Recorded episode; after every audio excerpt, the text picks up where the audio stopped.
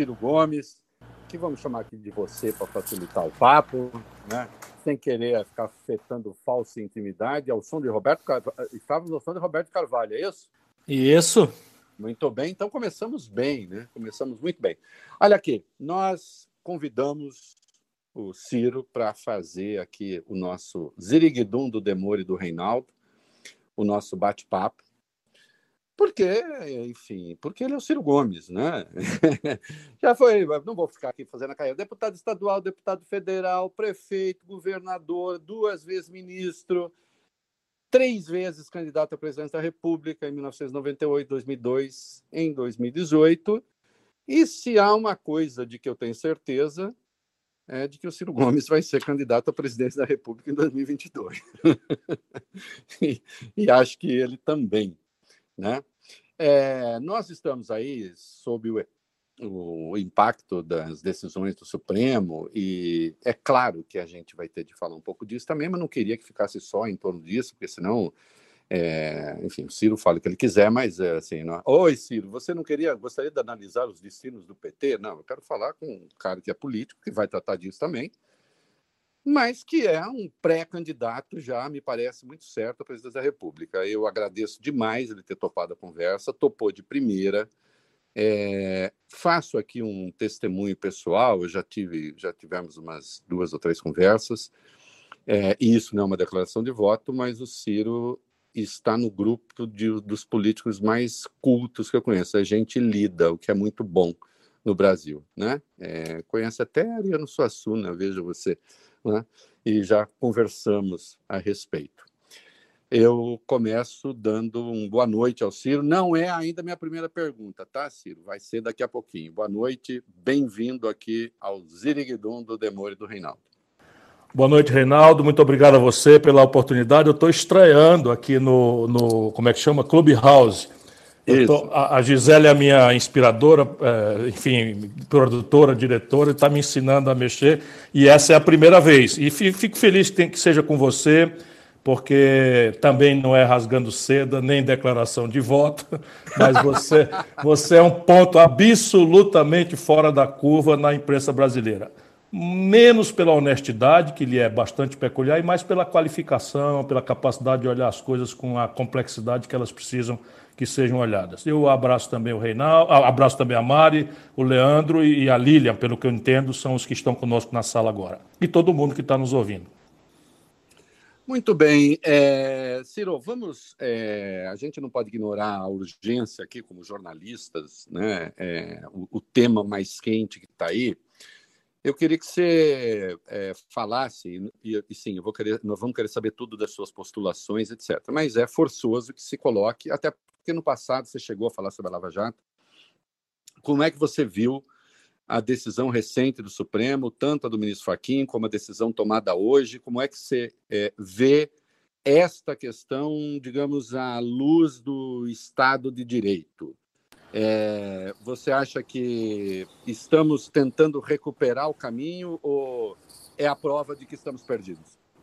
Não, é a prova de que estamos há grande destempo procurando recuperar o caminho, não é? E, e, e, os, e os ritos mínimos da civilidade democrática de um Estado de Direito que foi absolutamente rasgado pela República de Curitiba, pela, pelo comportamento bandido do Sérgio Moro. Às vezes as pessoas acham que eu exagero um pouco no adjetivo ou, na, ou no substantivo nesse caso, mas o mal que o Sérgio Moro fez ao Brasil e hoje se sabendo, inclusive, de interações constrangedoras com interesses internacionais clandestinos atuando em território nacional, ou essa promiscuidade não é, de, de, de, de condenar um político e não se faça nem juízo de valor sobre a, a justeza da condenação, que é precaríssima, como também podemos examinar, e eu sempre disse isso, mas para em seguida essa condenação, como efeito dela, retira o político da disputa partidária eleitoral e vai ser ministro do político que se beneficiou com isso. Isso é uma imoralidade que revela quem é o Sérgio Moro. E se faltasse alguém ainda à percepção, o Sérgio Moro hoje trabalha para uma empresa norte-americana que simplesmente foi contratada para administrar a massa falida da Odebrecht e da Queiroz Galvão, empresas que ele quebrou. E é recente o estudo do DIEESE que mostra que o Sérgio Moro, com esse conjunto de providências atrabiliárias, excitando uma, um apelo moral que é justo que a sociedade tenha, cansada que estamos, cansados todos que estamos, de ver a impunidade ser o prêmio da bandalheira generalizada, né, o Sérgio Moro simplesmente ganha dinheiro com uma empresa estrangeira que está contratada para administrar a massa fadida que ele quebrou. O que eu posso dizer, se você me permite estender um pouco a conversa, é que essa, essa decisão do ministro Faquim e a gente, eu me imponho, professor de direito e advogado, eu me imponho essas vênias, né? Então é preciso respeitar a Suprema Corte, é a eles cabe a última palavra, data máxima vênia, a expressão meio old fashion que a gente usa, mas a, a decisão do ministro Fachin é, para dizer o mínimo, esquisita. Esquisita por quê? Porque nós não precisamos de um VAR para olhar episódios do comportamento do Sérgio Moro. Aliás, a comparação é excelente, né? Porque faz três anos que ele disse em embargos de declaração que ele não era juiz da causa, né? O ministro percebeu agora. Isso. Mas veja, isto era uma obviedade. Quem me acompanha, e, a você eu também eu lhe acompanho, mas eu digo isso desde 2016 com grande barulho. E, e, e, eu não, e aí a separação que eu faço, então, eu acho que a, a decisão é, é exótica, à luz do melhor rito, do melhor direito, porque o que trata não é não é de decidir se era competente ou não a vara de Curitiba, que eu também acho que não era para tal elasticidade de alcance que o Sérgio Moro se atribuiu. Mas o que, o que importa para a sociedade brasileira e para a restauração dos costumes republicanos, completamente rasgados nessa pátria sofrida, é declarar o Sérgio Moro suspeito, criminosamente suspeito. E é isso que se retomou hoje. Também, também com grande atraso, diga-se a bem da verdade porque ele já tinha dado as evidências de um comportamento desequilibrado há muito tempo. Né? O Sérgio Moro vivia de gravatinha borboleta circulando nos salões do Brasil e do estrangeiro, se comportando como chefe da Lava Jato. Quando um juiz toma essa posição, ele já perdeu o distanciamento crítico. Né? Exato. E para esclarecer, Ciro, rapidamente, passar a bola para o Leandro, é, o ministro Fachin tentou, e eu estou falando aqui com um professor de direito, o, ele tentou ali uma estratégia que simplesmente mudava o objeto de um habeas corpus. O habeas corpus que está na segunda turma trata da suspeição do juiz. Ele faz, toma uma decisão lá de cambulhada e enfia esse habeas corpus numa decisão, numa outra questão que trata ali da, da, da, da anulação é, do processo, porque o juiz não era o juiz natural da causa. Só que essa é uma outra. A anulação, nesse caso, conserva, por exemplo, as provas, ainda que eivadas de ilegalidade. A suspeição, não. Então, eu nunca vi um ministro do Supremo simplesmente tentar, digamos, mudar o conteúdo de um habeas corpus de ofício. Caso tivesse conseguido, teria sido o primeiro na história, né? Mas, infelizmente, isso não prosperou. Mas o fato, Reinaldo, é um pouquinho mais complexo e grave. Uhum. É que ele conseguiu. Neste momento, subjúdice que está a declaração de suspeição, o que está em vigor é a decisão do ministro Faquim, que ah, basicamente, sim, basicamente determina que se escolha um novo juiz em Brasília, não sei se o sorteio já foi feito hoje. Ainda não. E, e que esse juiz diga se vai ou não validar os procedimentos todos. Isso. O que permite, por exemplo, supor que esse novo juiz, se for expedito e tiver uma afinidade com o humorismo, o lavajatismo e essa, esses códigos de processos particulares que eles desenvolveram, pode simplesmente declarar numa semana que está tudo valendo e na semana seguinte pedir as, as, as alegações finais e julgar. O que de fato é uma aberração completa, porque ou o Sérgio Moro bem agiu em conformidade com o direito e as suas sentenças e decisões têm que ser mantidas, ou ele é um juiz suspeito, atrabiliário, corrupto, infelizmente é o que eu penso, não é? que precisa ser punido, para além da declaração da sua suspeição e da anulação de todos os atos que ele praticou. Concordo inteiramente com a necessidade de punição. Fala, Leandro Demore, o homem do Intercept, que trouxe à luz a Vaza Jato, que evidenciou as coisas horripilantes que por lá se passaram. Boa noite, pessoal. Boa noite a todo mundo. Ciro, obrigado pelo convite. É um prazer enorme falar com você. É... E eu estava vendo Ciro ontem, só de... fazer um complemento no que o Reinaldo falou agora, que você complementou também, Ciro. O Lewandowski hoje, no voto dele, é, o voto dele é para é pra, na, na, suspeição do Moro, né? É para cancelar, na, no caso da suspeição, inclusive a instrução que o Faquin deixou em aberto, é isso, né? Porque o Faquin ontem deixou em aberto a instrução para o juiz de Brasília decidir se quer ou não usar. O que, como você bem falou, né, Ciro, é uma aberração, porque o Moro participou da instrução, né? Ou, ou ele pode fazer tudo ou não pode fazer nada, né? Ou, tá na, ou tava lá na vara ou não estava na vara. Então, o, hoje, o importante é a gente salientar que o Lewandowski, no voto da suspeição, votou inclusive para cancelar os atos de instrução, né? Então é, é, importante a gente saber que tem ministro atento ao que está acontecendo, porque quando vê, passa uma bola debaixo da nossa perna e a gente não viu, né? Mas, uh, Ciro, eu queria te fazer uma pergunta. Eu andei dando uma olhada ontem nos vídeos que, que você postou. E você fez uma coleção de vídeos, né, de pequenos trechos de vídeos, é, de denúncias públicas suas em eventos, né, desde 2007, se eu bem me lembro, me corrige depois se eu estiver errado, falando, comparando a Lava Jato à Satyagraha, para o pessoal que nos ouve aqui, que não sabe, a Satyagraha também foi uma operação da Polícia Federal que praticou grampos ilegais, que, né, que fez um monte de, de babada, um monte de coisa ilegal e foi anulada. Né? A Castelo de Areia é outra, outra operação que foi pelo mesmo caminho e você compara essas duas operações lá desde 2007 é, falando em eventos públicos, falando para a imprensa, tem lá entrevista na Rádio Jovem Pan, tem entrevista, acho que na Bandeirante, tem assim, em tudo que é lugar. A minha pergunta é o seguinte, cara, e é bem importante porque o Gilmar Mendes falou sobre isso também. E não é uma novidade, mas é importante um ministro do STF falando em voto, né? E deixando registrado no, na, na casa. A Lava Jato não existiria sem a imprensa. A Lava Jato é um produto que parte, que é um produto feito para a imprensa, um produto de empacotar notícia, né? Por que que você acha que as pessoas não ouviram esses chamados, esses alertas? Por que, que você acha, e, inverto um pouco a pergunta, que parte importante da imprensa comprou de barato esse pacote da Lava Jato e ficou cinco, seis anos publicando tudo sem checar e sem ter apuração paralela em relação ao que o Ministério Público vazava para os jornalistas? Bom, Leandro, obrigado a você. Ah, ah, enfim, em, em seu nome, a equipe da, do Intercept, que tem prestado esse serviço tão importante à causa brasileira. A imprensa do Brasil tem dois defeitos. O primeiro, eu vivia achando que era um só. Não é até que o grande é, é, Hélio Gaspar me fez uma advertência, ele talvez nem lembre disso, né, tem uma imensa má vontade comigo, mas eu. E eu dizia que a imprensa era suspeita porque tinha lado. Não é? Então eu, eu vivia dizendo sempre a mesma coisa. Ela tem um lado e não quero saber e tal e tal. Agora, depois dessa ponderação, o, o, o Hélio Gaspar me falou também que há um problema mais grave, talvez, embora seja menos, menos, menos, vamos dizer, menos doloso, é mais venial ou menos pecaminoso, para ficar aqui numa palavra neopentecostal, né, é que a imprensa, na verdade, é superficial e despreparada. Então, veja, aconteceu ali o quê? Aconteceu uma debacle do governo petista com a Dilma, uhum. não é? é essa debacle né, causou grandes prejuízos aí a interesses importantes. A grande mídia dita nacional brasileira são cinco famílias uhum. e uma igreja. Então, é uma mídia nepotista.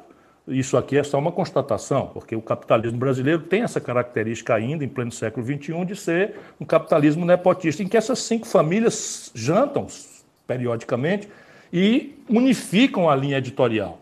Então, a grande linha editorial era punir o governo Lula, Dilma, petista e tal, com tudo aquilo. Né? E a segunda coisa, que vai a questão agora na, na parte mais venial, que é esse sentimento popular não é, de grande repulsa à impunidade com a corrupção. Há uma sensação generalizada no povo brasileiro de que a política é toda corrupta, que é toda podre. Não é? isso é uma coisa generalizada na, na, na cabeça do povo. E aí o jornalismo acaba entrando nessa de homenagear essa, essa coisa. Então, ciclicamente, o, o, o, o Bolsonaro é produto disso. Uhum. Um imoral, um, um, imoral intrínseco, né? Um imoral. O Bolsonaro, eu, nós estamos aqui numa sala de adultos, eu quero crer, mas eu estou recuperando, porque a gente precisa estudar essas coisas com profundidade e ajudar o nosso povo a entender. O Bolsonaro, quem duvidar que eu estou falando algum exagero, vá no Google, e veja lá, o Bolsonaro, que faz a defesa da família, dos bons cumes, do conservadorismo não é, religioso, cripto, criptoconservador, confessou aos, às, gargalhadas que praticava zoofilia. Uhum. Né, o Bolsonaro é um bandido que ensinou os filhos desde garoto a roubar. Né, roubar o tostão que tinha ao alcance da mão. Porque se ele tivesse grandes bilhões, como eu tive, eu comandei a economia do Brasil. Mas o Bolsonaro tinha um gabinete e o gabinete ele roubava dinheiro da gasolina. Esse homem vai para o procênio da vida brasileira se apresentar como campeão da decência, da moralidade dos bons costumes. E a imprensa brasileira, aí, francamente, Eu, ve, eu digo isso e vou citar um exemplo de novo, ainda que atraia grandes más vontades para mim. O Bolsonaro sentou na bancada do Jornal Nacional e entregou na mão do William Bonner o chamado kit gay, que nunca existiu. E a Globo simplesmente nunca fez a devida pedagogia, o devido esclarecimento de que aquilo era uma grosseira mentira. Exatamente. Deveria ter chegado na, na, edição seguinte e falado: olha, ontem o candidato esteve aqui mostrou isso aqui que é uma bobagem, né? Isso aqui não existe. Assim, a, até, até fizeram, entendeu? Mas a gente sabe que o que não se noveliza, não se repete, não claro, se faz a pedagogia, claro. é, é, é, só para fazer de conta que desmentiu.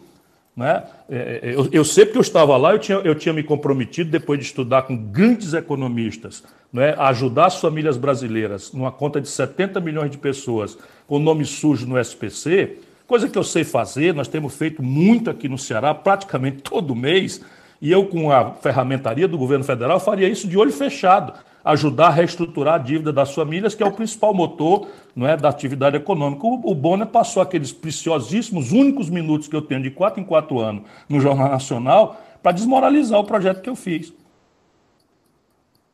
É, você foi muito demonizado por isso, eu lembro. E, e é, uma, e é uma coisa, Reinaldo, que eu, nós fazemos aqui no Ceará todo mês. Ô Ciro, é, eu tenho tratado muito disso, tenho dito até disso outro dia no rádio, que se a gente fosse fazer o PISA das piores elites do mundo, a gente ganharia, né? De muito longe, é, em tudo. Da, do egoísmo à ignorância, é, a gente conseguiria nota 10, assim, né? Agora, é inegável, e, e você está numa postulação, para a presidência da República, acho, né? eu acho que você vai concorrer. É... Como é que você vê um apoio renitente aí da ordem de 25% a 30% do povo brasileiro ao Bolsonaro? Como é que você explica isso? É assim, é, porque se a gente vai por mecanismos mais ou menos racionais, com os quais a gente aprendeu a lidar, você, eu e todas as pessoas mais ou menos que se esforçam um pouquinho, mas essas pessoas não estão sendo diretamente beneficiadas por ele, muito pelo contrário. Né? É, o seu comportamento na pandemia tem sido literalmente homicida e criminoso, homicida em massa e criminoso. É, não há benefícios outros, enfim, teve ali um negócio do auxílio emergencial que associaram a ele, mas de qualquer modo é uma coisa transitória também. Como é que você vê esse apoio? Como é isso dá para romper esse patamar dos 25 a 30%? Isso vai baixar? Dá, eu acho que deve esse apoio. Ciro, só perguntando só para você claro. entrar na resposta. Você acha o Bolsonaro político carismático em termos de povo? Ele é um cara carismático? Algum carisma ele tem, porque carismas há e carismas, não é? O nível de exigência que nós temos para estabelecer né, o, a coisa de um camarada carismático e tal, se aplica ao, ao Hitler, né? se aplica ao Mahatma Gandhi. E aí, evidentemente, disparados são completamente opostos, embora cada qual com seu carisma, que é uma palavra religiosa. Então, vamos tentar explicar, porque como eu estou nesse processo, eu preciso tentar entender isso.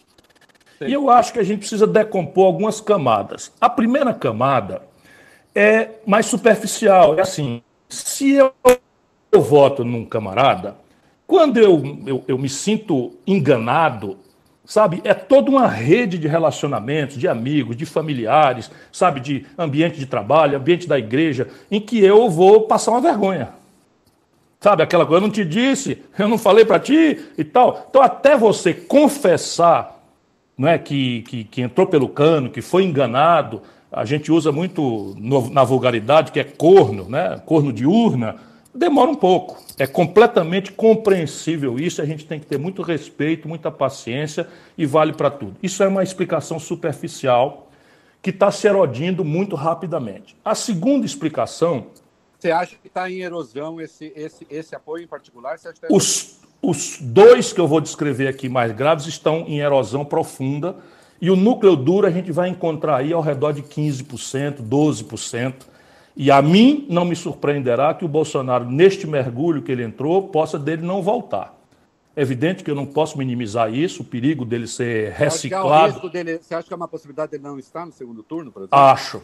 Acho, não é que é provável, acho que é possível e acho que a gente tem que fazer tudo para isso. Imagina se o Brasil tivesse o, o, o benefício divino de a gente devolver o debate a modelos de economia política, né, em que a, a civilidade, o respeito aos costumes democráticos, as, as regras de convivência entre diferentes pudesse voltar. Né? Isso seria uma coisa muito boa para o país e eu vou lutar por isso. Mas não acho provável que isso aconteça, especialmente não devemos achar que vai acontecer, para não baixarmos a guarda e não perdermos a necessária humildade para entender a complexidade do fenômeno você acha Bolsonaro. Que, você, o segundo que, argumento, você acha que derrete a ponto de ter ventos de impeachment no que resta do governo dele ou isso está descartado totalmente, Ciro? Não, não está descartado também. Eu posso voltar a isso, mas eu gostaria tá bom, de, porque tudo bem, tudo é bem. muito raro que as pessoas reflitam sobre isso. Vai lá, vai lá.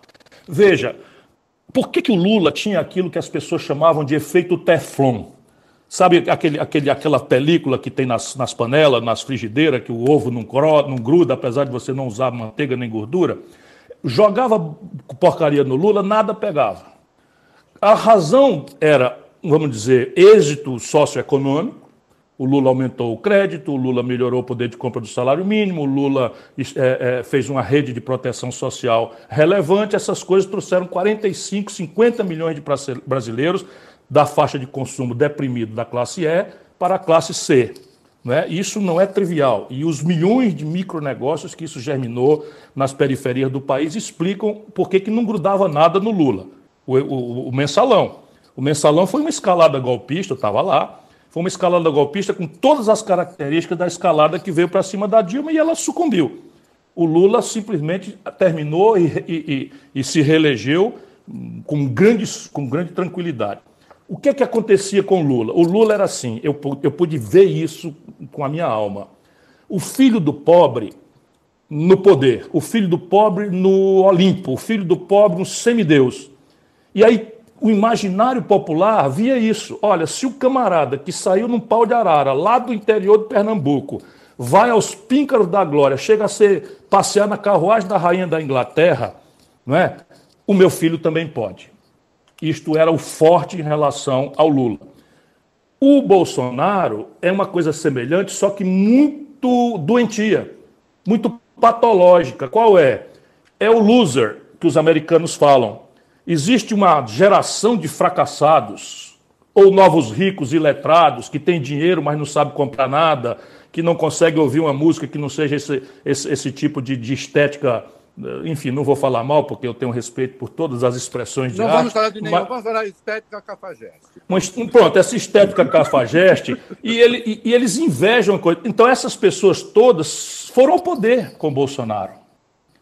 Percebe? Então é o loser, o cara que não deu para nada é a mulher mal amada, é o homem cornhado, é o homem mal amado, enfim, tudo isso existe em uma sociedade como a nossa, essa, essa massa. E um novo richismo né, pedante, vulgar, burro, que só portas, e que se espelham neste camarada que está lá, burro, perdedor, expulso do exército, sabe, corrupto, iletrado, enfim, que, que promove essa estética cafajeste e tudo. Então, essa coisa aí é 10, 12, 15%, e isso é o núcleo duro do Bolsonaro. O resto foi ódio pela frustração que o PT produziu. Aqui no Ceará tem um ditado popular que diz que quem dá e toma passa para o ladrão. Não sei se aí por São Paulo tem esse mesmo ditado. Aqui Não. diz isso. Aqui diz: quem dá e toma passa para o ladrão. Ou seja, se eu te dou uma coisa e amanhã te tomo, eu na verdade estou passando isso para o ladrão. Sim, entendi. Então, o que aconteceu com o PT? Aquela, aquela, aquela evolução, o salário mínimo sai de 78 a 320 dólares a poder de compra. O crédito sai de 15% para 55% do PIB. A rede de proteção social banha a fome de verdade, porque faz pagar ali o um mínimo de três refeições básicas, precárias, para milhões de pessoas. Isso tudo produziu uma sensação de conforto, de consumo, não é? Que, que, que fez as pessoas endeusarem o Lula. Na sequência, o mesmo partido toma de volta tudo isso. O poder de compra do salário mínimo com a Dilma, que é o mesmo que foi eleita porque era a mulher do Lula. As pessoas diziam aqui no interior do Ceará: eu vou voltar nessa mulher aí do Lula. Isso não diminui ninguém. A Dilma agora fez uma repulsa a mim, como se houvesse alguma crítica política em função de feminismo. Não tem nada disso. Estou dizendo aqui o testemunho de quem anda aqui embaixo no meio do povo. As pessoas votaram na Dilma porque o Lula apontou. Resultado, fizeram a manifestação de confiança cega na mulher que o Lula indicou, na pessoa que o Lula indicou, confiados que aquilo ia dali para melhor. Resultado prático, o salário mínimo cai de 320 para 200 dólares no período do período seis anos da Dilma. O país sai da sexta economia do mundo para a nona. O câmbio sai de 1,75, R$ 1,75 para quase 4. Há um tarifaço monstruoso e o crédito generosamente farto na bonança do Lula vira inadimplência, em que há hoje quase 5 milhões de garotos, só para dar um exemplo, com nome sujo no SPC porque não dão conta de pagar o FIES. 6 milhões de microempresas com nome no Serasa na antessala de fechar, de quebrar. Isso virou ódio, ou seja, deram e tomaram. E esse eles nunca foram capazes de entender. Você junta essa crise deste tamanho, desta extensão, desta, dessa contaminação do conjunto da sociedade e põe aí as lava-jato esculhambando, mostrando uma roubalheira que se não provou, e de fato nunca provou de forma correta, a responsabilidade dolosa do Lula em nenhum desses episódios, eu sempre denunciei isso, mas não dá para negar que o Lula transformou a fisiologia, a corrupção, a ladroeira num elemento central do projeto de poder deles. Por quê? Porque o Palocci é o braço direito. E o Palocci é réu confessa e devolve 100 milhões de reais. Não dá para fazer de conta que não aconteceu. Sabe, o Gilberto Lima foi preso com 50 31 milhões de reais, cujas imagens dentro desse dinheiro em espécie, dentro de mala, ficaram dias em horário nobre, rivalizando com as piores novelas dos programas Mundo Cão, para a população miserável ouvir. O terceiro ou quarto escalão da Petrobras devolveu 400 milhões.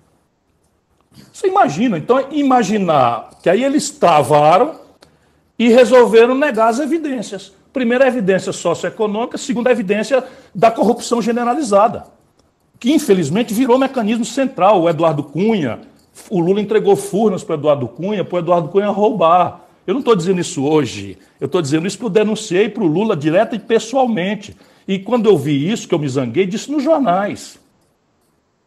A Dilma botou o Gedel Vieira Lima vice-presidente da Caixa Econômica Federal. E eu cansei de ouvir da Dilma a opinião que ela tinha sobre o Gedel, que era minha também. E aí agora vai fazer de conta que nós todos somos um bando de burro, de idiota. Botaram o Temer na linha de sucessão.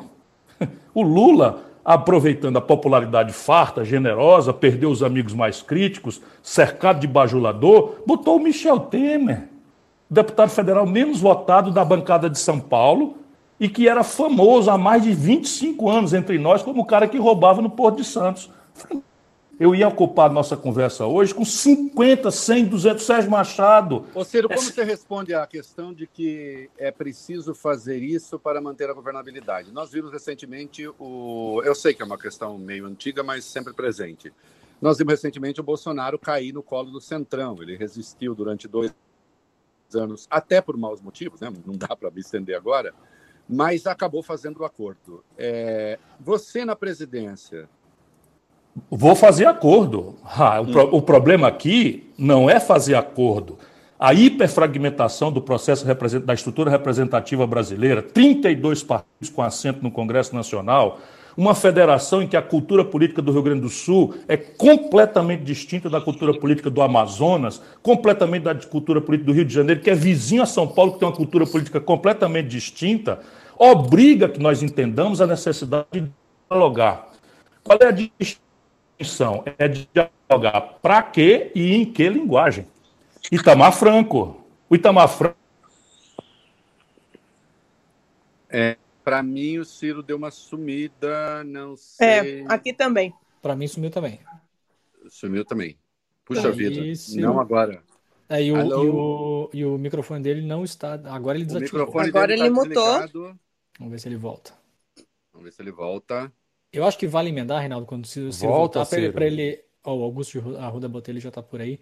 Reinaldo, acho que para nossa audiência vale a pena pedir para o Ciro explicar qual, como se faz então essa política hoje para conquistar apoio e como ele faria, porque eu acho que as pessoas não têm essa clareza. Sim. Né? Vai fazer diferente como? Você tem que dar ministério é, para aliado? Você, você não dá ministério, então? Ou todos os ministérios vão ser do seu partido? Como que funciona esse negócio, né? Vamos ver se ele consegue. Ó, só para avisar que o Vicente avisou aqui que estão que vendo o problema com o microfone do Ciro, tá? Dois segundos aqui. Ah, então tá, tá bom. Tá bom. Então vamos cantar uma música, tá. Reinaldo. O que, que você quer cantar? É, enfim. Vamos cantar Dolores Duran. Você declama Camões. Você, é, você declama Camões, né, então.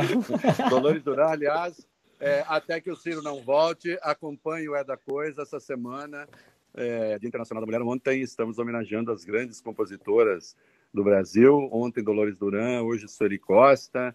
E amanhã tem uma surpresinha bacana para todos, né? É, ah, essa Eu acho que vocês dois deveriam cantar um repente. Aproveitando Ciro está de Alô? volta. Eu estou de volta. Voltou, voltou. Porra, Ciro, nós, fica, nós, ficamos aqui jogando conversa fora para tentar Cair. audiência. Ciro, Mas, aliás, você... a audiência que está aqui, ó, 1.500 pessoas acompanhando Oba. o último levantamento. Vocês isso, são craques. Isso é muita coisa, isso é muita coisa neste aplicativo, né? Que logo tem que ir para Android também, vamos lutar por isso, para poder ter milhares de pessoas. Vamos lá, Ciro. Ciro eu não sei que hora eu caí, eu ia só repetir que não é trivial nem fácil, mas nós temos o experimento recente do Lula no primeiro mandato, que experimentou a tentativa de golpe do mensalão, não conciliou e vencemos a parada não é? e ainda que não tivesse um agente institucional que exige uma, uma, uma, relação mais complexa. Depois resolveu se render. E onde é que ele se deu bem? Na, no primeiro gesto ou no segundo? O Juscelino passou maus bocados na vida brasileira. As pessoas celebram a bossa nova, o bicampeonato de futebol, a indústria automobilística, mas atentaram contra a vida dele, sofreu, sofreu tentativas de golpe, etc, etc, mas governou governou com, com grande êxito, né? São os que terminaram a presidência da República. O Fernando Henrique faz outro tipo de coisa, que é aquela que o Lula aprende a fazer: comprar votos, aliciar, subornar, né? lotear o governo de forma patrimonialista. Isto é a ciência do fracasso. Se não vejamos, o Collor tinha essa turma e caiu. O Fernando Henrique, o PSDB nunca mais ganhou uma eleição nacional. Não é? O Lula, e quando não fez, andou-se bem. Quando fez, caiu a Dilma. Então a ciência do Brasil é a seguinte: paciência, promete menos e anuncia para o povo que o povo precisa ter cuidado em quem vai votar para deputado e senador. E anuncia logo, como eu fiz na campanha: com quem vocês elegerem, eu vou negociar. Ciro, explica pra gente qual que é a diferença. Você estava citando, você citando o Itamar antes também, né? E graças a Deus que você voltou, só fazer um comentário, que o Reinaldo estava prestes a citar poema para as pessoas que estão vendo a gente aqui, ouvindo a gente As pessoas adoram. E, e 1.700 tá pessoas ouvindo o Reinaldo recitar poema, Ciro, é, pelo amor de Deus. Ia ser a glória, faz maior sucesso. explica explica para a galera que está ouvindo a gente qual que é a diferença, porque você pode simplesmente fazer um esquema de, de compra de voto para passar para a votação no, no, na Câmara e no Senado, isso é uma coisa. Você pode distribuir cargo a rodo para os partidos. Por exemplo. É, né? Então, como que faz diferente para você ter Por exemplo, os, os 200 e poucos votos que você precisa de um projeto que você quer passar? Você precisa separar a agenda da reforma da agenda do, do dia a dia porque é uma confusão imensa no Brasil, porque você tem uma agenda da reforma que não é um jogo de governo contra oposição, que no parlamentarismo fica muito claro. O chefe de Estado lidera essa agenda e o chefe de governo lidera o dia a dia. Como o presidencialismo confunde essas duas posições, o presidente tem que saber separar as tarefas. Então, nós precisamos fazer uma reforma da Previdência, ou uma reforma tributária, ou uma reforma política, que são talvez os alguns grandes e graves temas da institucionalidade central do Brasil, isso não é um jogo governo contra oposição. Isso aí tem que ser um jogo de consenso. O presidente informa, coloca as propostas, media os conflitos, estabelece, as, enfim, as conexões com a federação, cria um fórum de, de mediações com os governadores. Estou aqui, né, discute, discute com os partidos, independentemente de serem situação ou oposição, e mais do que tudo, não ama a sua própria opinião. Claro que o presidente não é um neutro nisso. Ele tem um poder imenso de tomar iniciativa, de estabelecer o prazo. Mas o que o Brasil precisa é dar o passo adiante da democracia do século XIX, que confina no lobismo de Brasília, nos grupos de pressão do, ao redor do parlamento, a decisão da vida do povo. Nós precisamos ir para a democracia direta, que o mundo inteiro já pratica a, a, a, praticamente no século XX e o século XXI, então, nem se fala. Mas você, não precisa, do, você não precisa dos partidos uh, que estão ali, que são simplesmente mercenários, que só querem fazer negociado. Você não precisa do voto. Não é este o problema. Não é esse o problema. Há uma grande, uma grande ilusão de que o problema brasileiro são os pequenos partidos. Isso é uma distorção que está resolvida. se não houver retrocesso agora, essa distorção está resolvida e está resolvida da forma mais sábia, hum. que é gradual. Sabe, você deixar os políticos terem um tempo para se adaptar sem sofrer o medo de que na próxima eleição aquela nova institucionalidade vai matá-los. Então faz um, uma cláusula de barreira com evolução gradual e vai gradualmente eliminando as ferramentas de acesso a fundo partidário, a tempo de televisão, a fundo eleitoral. Isso é fácil. Isso não é o problema brasileiro. Percebe? Esse não é o problema brasileiro. O grande problema brasileiro é que nós temos uma relação que o Fernando Henrique agravou dramaticamente com a reeleição, que é o seguinte: eu entro no governo, vamos supor, sou candidato a presidente, amanhã eu me elejo e faço um, uma proeza, elejo 100 deputados. Nunca aconteceu de um presidente se eleger e eleger 20% da Câmara. Não tem isso, mas vamos supor que eu seja um cara tão danadão que me elejo e elejo 20% da Câmara. Eu elejo 100 em 513. Uhum.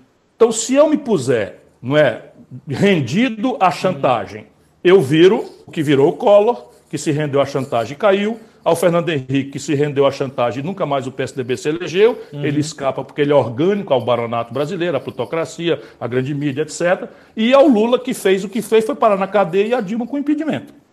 Então, é, mata as ilusões de que por esse caminho você tem sucesso. Não uhum. tem sucesso. Entendi. O outro caminho é sucesso garantido? Não, é extremamente arriscado.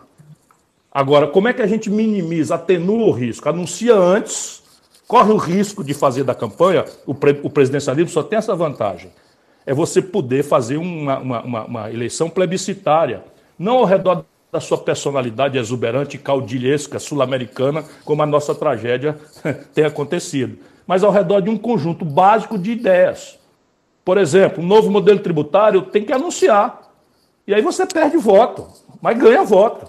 E se ganhar mais do que perde, você ganha eleição. Se não, não adianta nada se eleger e ir lá e se desmoralizar. Pelo menos no, na minha tradição.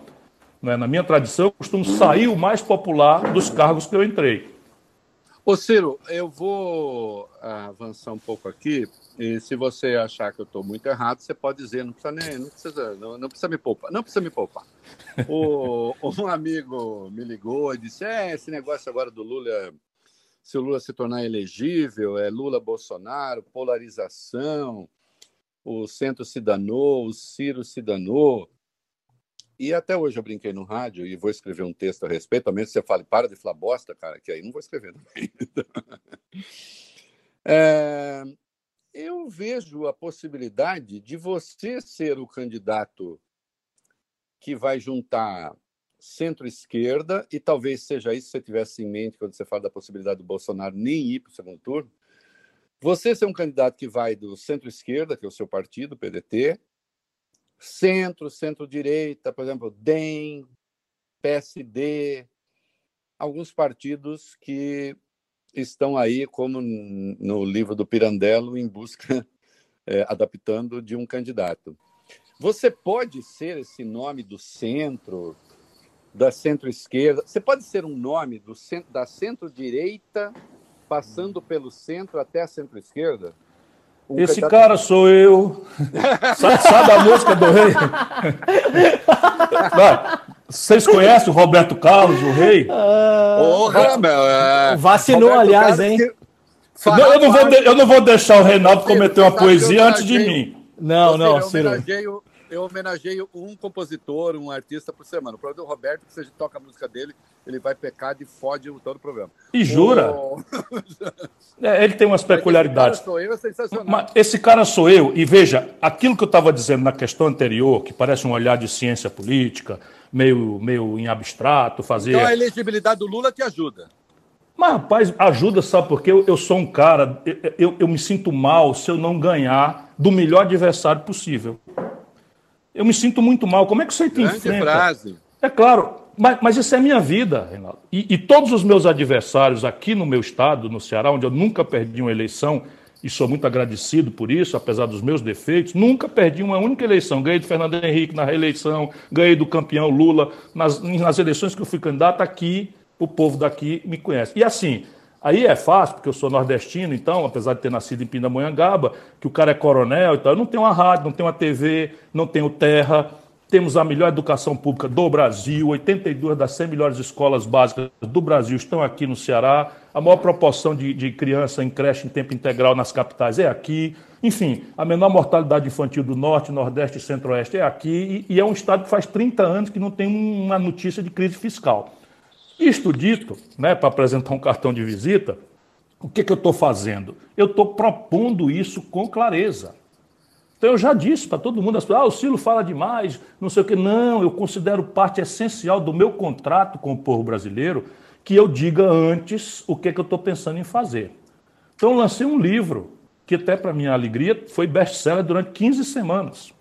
Esse livro eu digo lá que vou aumentar imposto em tais e tais setores, ou diminuir em tais e tais setores. Eu digo que eu proponho um sistema previdenciário de capitalização mista, etc., com teto para todo mundo, inclusive militares. Está tudo escrito lá. Por quê? Porque eu não quero ir para o poder e me desmoralizar. O Brasil está morto como institucionalidade, ou a gente renova essa institucionalidade, ou nós vamos simplesmente ser negados como nação. Não tem nenhum exagero, nenhum hipérbole na minha frase. E sob o ponto de vista tático, tático é o seguinte: eu sou o único pré-candidato que está com a sua própria casa arrumada.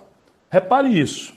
O único que está com a sua casa arrumada. Hoje o PT vai ter que administrar o Lula de volta e o, pobre do Haddad volta, a, a, enfim, ao anonimato, de onde ele é tirado por conveniência tática e tal. Então, você, acha que tem alguma casa... chance, você acha que tem alguma chance do Haddad ser candidato? Não. Acabou. Zero. Não, eu acho que sim, sabe? Porque eu conheço muito bem o Lula há muitos anos, há mais hum. de 35 anos. Na última vez que eu conversei com o Lula, eu senti que o Lula tinha perdido completamente aquele brilho no olho, aquele, aquela espécie de afeto, ainda que de cima para baixo, com o povo, que eu sempre vi nele. Era um, sempre muito equivocado, é sempre uma relação de cima para baixo, é, enfim, mas ele tinha esse afeto. Agora eu só vi, só vi o Lula sabe, mordido, com ódio, e tudo que parecia ser a grande energia motriz dele, fora o amor que ele, ele conseguiu, eu fico feliz como pessoa, não é que ele, que ele está bem pessoalmente. Fora isso, o Lula, tudo que queria era, e é claro para mim, ele foi claro para mim isso, era desagravar a biografia dele frente à molecagem que ele sofreu do Sérgio Moro. Pode ser, não é provável, pode ser que o Lula fique satisfeito com esta, com esta, vamos dizer, com esta, é, com essa, com essa, vamos, como é que eu digo aqui, com esse detergente biográfico que foi o voto do, do, do, do dos ministros hoje, Lewandowski e, e, e, e como é que chama? Gilmar Mendes. Gilmar Mendes. Pode ser que ele, que ele é, pense na política. Por quê? Porque de volta à política ele vai encontrar um Brasil muito diferente do que ele encontrou e vai aperfeiçoar o bolsonarismo boçal, não é? por aquele resto de antipetismo que está muito vivo. Sou eu que estou dizendo isso? Isso é wishful thinking? Eu gostaria que isso acontecesse? Não. Eu tenho imediata percepção de qual é a subleitura que nós podemos fazer do voto urbano no Brasil, que tende a dar um pouco sinal do que vai ser a próxima eleição nacional. Nas eleições de 2020 acontecidas, o PT perdeu em todas as grandes cidades do Brasil com, a, com a posição ativa do Lula. O Lula esteve aqui na campanha em Fortaleza mais fez, do que a fez, candidata. É, se não me engano, em São Paulo fez uma prefeitura. Isso. Estou falando das grandes cidades, capitais nenhuma. nenhuma. Né? E, e, e, e, sim, no Rio de Janeiro, nada. Em Minas Gerais, um cara como Nilmário Miranda, um belo de um cara, deve ter tirado o oitavo lugar. Percebe? E isso daí está posto. Se ele conseguir ler isso, não é? Ele poderia ajudar muito o Brasil, ajudando a distensionar, porque a presença Mas, dele. É... Ele, ele na cadeia, ele na cadeia botou um cara desconhecido no segundo turno. É... Não contrasta com o que você está dizendo? Deixa eu contrasta, você, contrasta, você mas eu, contrasta, mas vamos explicar o que aconteceu. O Lula mentiu para o povo. O Lula estava recém-preso, com todas as características de arbitrariedade, cuja cuja, cuja reflexão nós fizemos na introdução dessa nossa conversa hoje Sim. à noite, e o Lula mentiu para o povo que era candidato. O Lula deixa de ser candidato a 22 dias da eleição e sai como vítima. Eu estava ali vendo o que estava acontecendo. Não é? Vamos ver agora. Vamos ver agora. Bom, saiu uma pesquisa recente falando em potencial de voto. Essas coisas no Brasil são assim: uma pesquisa no Brasil custa algo ao redor de 600 mil reais. Quem pagou? Por que critério critério agora se faz uma pesquisa de potencial de voto e não se faz aquilo que é tradicional, cotejar fulano contra Beltrano. Sabe? Mas vamos, vamos, vamos ponderar essa junto com as outras todas. A Paraná pesquisa, mais ou menos na mesma data, põe o Bolsonaro com 32 e o Lula com 18. O Lula vai correr esse risco? E assim, isso é o problema dele e do PT. Mas o Brasil aguenta? A solução para a tragédia socioeconômica e de saúde pública sem precedentes que nós estamos vivendo, o Brasil virou um, um, um marginal na ordem internacional. A solução é um back to the past, é uma volta ao passado do lulopetismo, agora cansado, facilita, envelhecido, contraditório. Facilita a sua candidatura? É, é, facilita você formar. É, esse cara sou eu?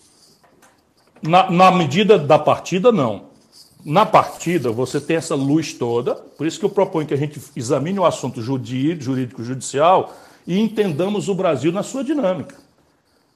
Achar o que 22 está sendo desenhado hoje é um equívoco que a gente precisa, porque tem que encher, sei lá quantos metros quadrados de jornal, de ilustrar a crônica das TVs, e agora TVs a cabo e sinalização, mil, mil formadores de opinião, para ficar nessa palavra, com as suas pensatas mirabolantes, que não guardam nenhum compromisso com o que disseram ontem, nem com o que dirão amanhã. Eu que estou vivido, que conheço o mato, que conheço o toicinho com caroço e sem caroço, acho que está tudo por ser jogado. Acho, Olhando. francamente, que está tudo por ser jogado. Quem vai dançar na curva? Eu penso que são os outsiders. Então, o animador de auditório, que é a elite, o Fernando Henrique, tal, o homem é popular, faz o sábado aí cheio de coisa e faz propaganda da Magalu e tal, vai, dançou. Tá falando do Luciano Huck. Ô, Luciano, nós queremos fazer com você também, meu filho, vem pra cá. É muito difícil. Não sei, não fica fazendo sua tweet. Tá aí, sua, tá aí que eu vou assistir esse programa. Tá aí. Fez um Ciro, tweet hoje, fez um tweet. Desculpa fez um tweet hoje parafraseando Roberto Campos e tal, nem sei se ele sabia que era Roberto Sabe Campos. nada, isso é, isso é Armínio Fraga. É. Ciro, você acha, Agora, você acha o, que é só. O, o Leandro, ah, desculpa, fala, Reinaldo. O, o, o, mas é que eu tenho. O, o Reinaldo, o Reinaldo. Eu tenho uma coisa pessoal com o Ciro aqui de casa que eu preciso contar. Uhum. É, é, contar. Ele recitou, ele recitou poesia para você, Ciro, lá vem. Não, não receito. O Ciro tava, veio jantar aqui é, comeu comida boa. Espero. Muito boa. É, eu não me lembro, porque não, porque melhor foi o papo. e a companhia, a companhia, nossa querida Cátia Abreu. Isso, quando eu falo com políticos, quando eu, quando eu falo com políticos, eu, eu chamo em casa para não parecer toda hora, ah, tá falando que eu fui fulano, né? Sim, tô falando com fulano, e daí? Né? Mas, ô Ciro, aqui é, eu lembro que você chegou a dizer que o, o DEM em 2018 poderia ficar com você, dali a dois ou três dias. E nós chegamos a conversar sobre isso. E o DEM acabou aderindo à candidatura do, do, do Alckmin. Me diga uma coisa, é, eu, como, como observador, acho que seria muito importante você fazer um arco do ponto de vista da pura eficiência na declaração de voto, que fosse para o centro e para a centro-direita. Sim. Você acha realmente isso possível hoje? É possível, mas o Rubicão, quem tem que atravessar sou eu. E isso é o que aconteceu lá atrás. Quando eu estava nas preliminares de 2018, eu estava com 3, 4% nas pesquisas. Então era uma aposta, um potencial, mas era assim, era uma aposta muito, muito arriscada para esses profissionais. Ali estava o Solidariedade, que é do Paulinho, que é meu amigo, lutando para ficar comigo. Estava o PP do Ciro Nogueira, que Isso. é meu amigo, foi meu colega, lutando para ficar comigo. E o DEM, já com grandes conflitos, mas estava ali o ACM Neto, com quem, é, de quem eu sou amigo e com quem eu já briguei, na política, naturalmente, desde o velho Antônio Carlos Magalhães, avô dele, não é? e também torcendo por mim, com o Rodrigo Maia. Aí estava o pastor Pereira, eu peço Marco desculpa, Pereira, Marcos Pereira. Pereira, trabalhando contra, não é? Eles tinham esse negócio do blocão deles, ele trabalhando contra. Hoje e... é do Republicanos é ligado à Igreja Universal do Reino de Deus. É, um bispo da Igreja Universal. Ele estava trabalhando contra. E o Valdemar Costa Neto também trabalhando contra, que fazia parte desse grupo. E foram muitas reuniões, né? muitas reuniões, e no fim eu perdi. Perdi porque todo mundo achava que o Alckmin ia ganhar a eleição. Olha no que deu, eu ganhei do Alckmin em São Paulo. Ainda perdi um, uma garrafa de vinho que eu não conhecia e resolvi apostar e paguei o que eu não supunha que eu pudesse pagar por uma garrafa de vinho. Você acha que seria cai... diferente agora? Completamente diferente. Eu entro agora, eu entro agora com 12 a 15%. Eu entro com uma, um posicionamento, que eleição majoritária, estou falando com o Reinaldo, é, é, mas, enfim, o, o, o Leandro também estava na pergunta. Eleição majoritária, é, se eu ficar chato, vocês me interrompam. Vai, é uma vai, espécie vai. de foguete de, é uma espécie de foguete de três estágios. O primeiro estágio, aquele que tem o arranque da gravidade, aquele que tem mais empuxo forte, tem nada a ver com o candidato. É o momento eleitoral. O que é que está dito ali? Você diz assim: você quer que tudo continue como está e mude pouco? Ou quer que tudo mude tudo e não mude nada? E, e, não, e, não, e não, quer dizer, que mantenha tudo como está e não mude nada, ou mude um pouco e mude tal e tal. Naquele momento, o antipetismo era a força dominante. E eu, corretamente, era identificado por importantes setores da vida brasileira como aliado do PT. Coisa que é verdade. Eu fui adversário e aliado do PT, mas recentemente eu tinha ficado até o último minuto ajudando a Dilma, dentro do palácio, escrevendo laudas e laudas de documento, sugerindo o que poder fazer para esconjurarmos aquilo que nós pensávamos ser um golpe, qual não foi a minha amargura, amargura é só uma palavra que eu estou usando, que eu não sinto isso, da Dilma depois se abraçar com Renan Calheiros e Eunício, que presidiram o lugar que fez o tal golpe, que é o Senado Federal. Tempos passados, mas eu estou com isso tudo muito vivo na memória. Então, naquele primeiro momento, o impulso era antipetista.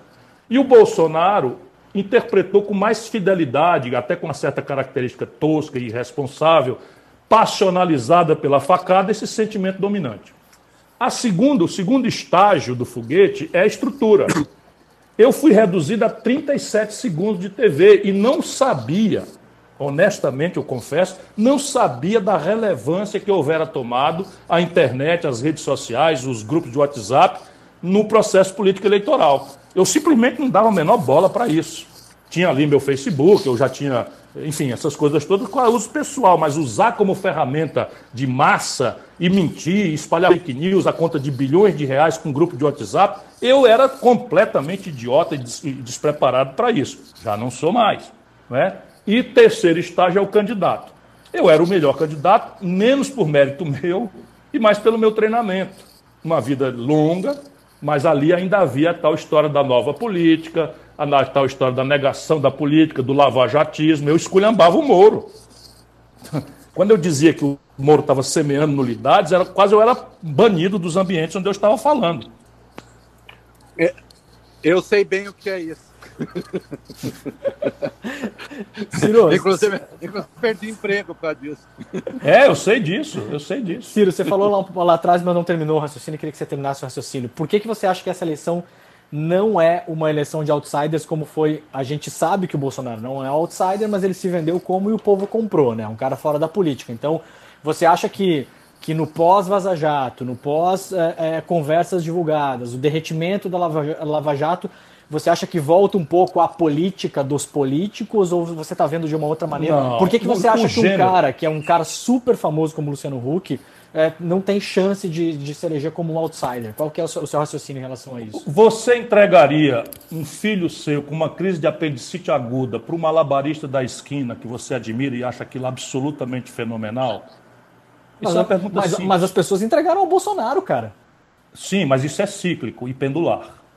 Então veja bem, o Bolsonaro fez uma campanha brilhante, assessorado com grana internacional, esse marginal global que chama Steve Bannon, é dinheiro muito sujo, porque nem sequer o regramento brasileiro é contemporâneo das possibilidades que grupo de WhatsApp comandado em, por, por, por, robôs de fora do Brasil, isso tudo ninguém de nós, nem o Alckmin, que tinha com a estrutura toda, nem eu, nem o Meirelles, nem, nem ninguém, ninguém de nós tinha a consciência de que isso estava acontecendo. E o Bolsonaro, como não tem escrúpulo e estava alinhado à pior escória norte-americana, não é isso eu estou falando, eu sei bem o que eu estou dizendo introduziu tudo isso aqui. E nós dançamos, né? nós dançamos, não vai mais acontecer. Agora o que está acontecendo? É o tamanho da crise, meu irmão. O tamanho da crise. Olha, vocês não têm ideia, ou oh, claro que tem, mas aqui embaixo a situação eu nunca vi nada parecido. Nunca vi nada parecido. Sabe? Você pedir ao povo para ficar em casa, determinar lockdown, porque nós chegamos a quase duas mil mortes num dia só, e esse povo não ter o que comer, Mais da metade da população brasileira vivendo de bico, sem nenhuma proteção nessa tal uberização da economia, 20 milhões de desempregados ou desalentados, que são as pessoas que desistiram de procurar emprego, a violência campeando, a decepção com a política, né? essa, essa, esse calor alienado de Brasília. Você tem essa realidade aqui embaixo e os caras querendo votar uma, uma PEC para mudar as regras de proteção do mandato dos deputados, que eles chamam de PEC da, da imunidade ou PEC da impunidade. É, é, é uma alienação que você não tem ideia. A população está dura, está com medo, está precisando de segurança.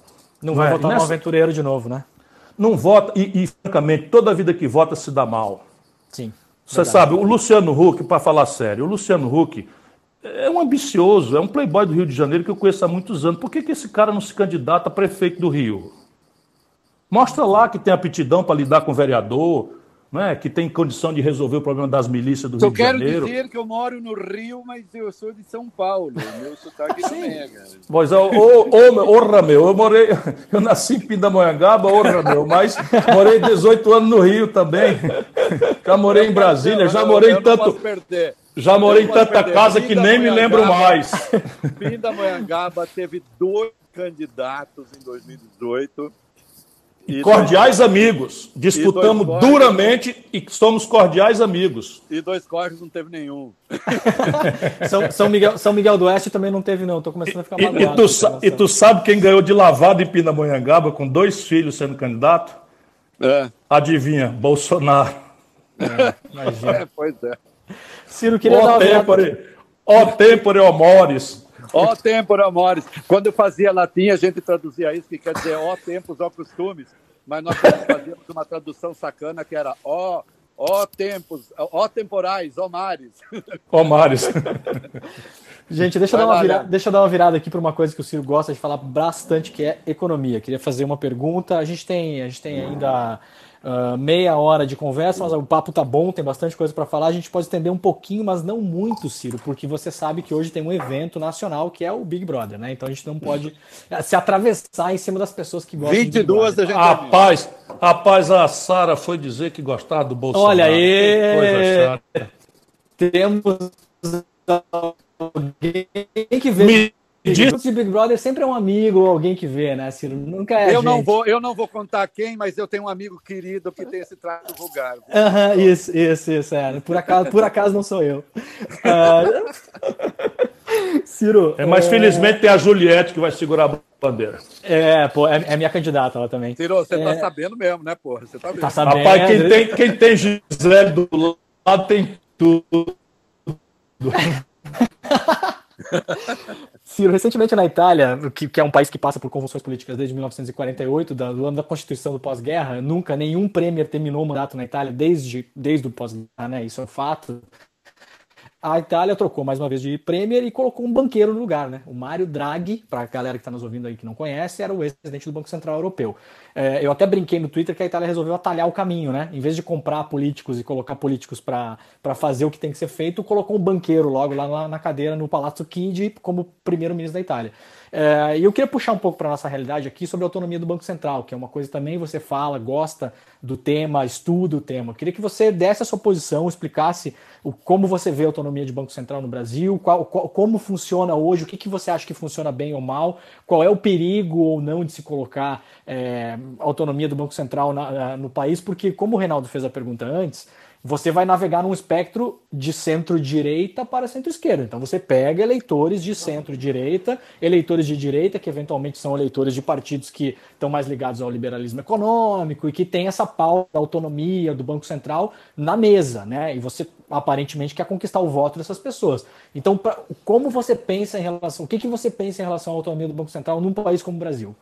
Leandro, eu tenho uma resposta mal criada e a resposta mais técnica. Eu vou dar mal, mal, criada. mal criada. A mal criada. Vou, vou dar mal criada. Isso. Você acha mesmo que se eu tiver a honra e o privilégio de servir a essa grande nação como seu presidente, eu vou aceitar governar com uma diretoria nomeada pelo Bolsonaro? Mas nem a pau. Então, isto é a autonomia que eles votaram agora. É um, um camarada como o Bolsonaro vai nomear um camarada que pode atravessar quase o mandato inteiro do próximo presidente da República. Eu não Porque os, manda os mandatos. Os manda você, vai ter, os... você vai ter que votar, você, vai ter, você vai ter que votar outro projeto no Congresso. Não se, pro... mandatos, não se preocupe, cruzam. Não se preocupe, que eu sei como fazer direitinho, sem problema tá nenhum. Ciro, Ciro, Ciro, explica para o pessoal: os mandatos cruzam de presidente para presidente. É isso, isso, eles fazem isso. Faz, a, a, o modelo que eles votaram aí no, no Congresso Nacional, numa hora que a agenda do povo é emprego, na hora da em agenda do povo é salário, é pandemia, vacina, numa hora que nós estamos saindo de controle, que o Brasil é o campo fértil para novas variantes que pode, é inclusive daqui a pouco, desenvolver resistência às vacinas, numa hora em que o Brasil está sendo olhado pela comunidade internacional como um perigo para a coexistência da humanidade, esses cidadãos votaram em 24 horas, sem conversar com ninguém, esse estatuto que permite a um presidente como o Bolsonaro nomear gente para o Banco Central que vai entrar no mandato do próximo presidente que o povo vai eleger. Então, essa é a resposta mal criada. Agora vamos à questão técnica. Nenhum banco central sério do planeta Terra tem esse tipo de autonomia que essa gente postula na retórica conservadora. Vamos tomar, por exemplo, o Fed norte-americano, que é o banco central dele, chama Federal Reserve. O Fed norte-americano é mandatado historicamente para perseguir a menor inflação a pleno emprego.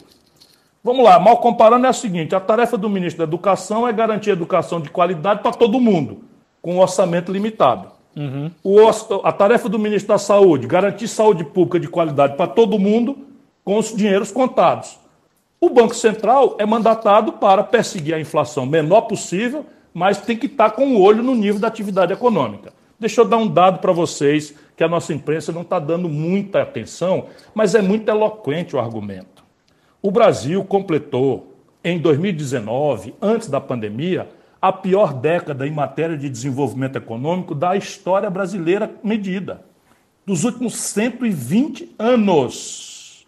10 anos nascendo 2 milhões de bebês por ano e o país crescimento médio zero nos últimos 10 anos. Uhum. Dois do Bolsonaro, dois do, do, do, do Temer, seis da Dilma, do PT, que quer que todo mundo esqueça, que foi a tragédia. O Bolsonaro agora derrubou 4,1% do PIB da economia brasileira.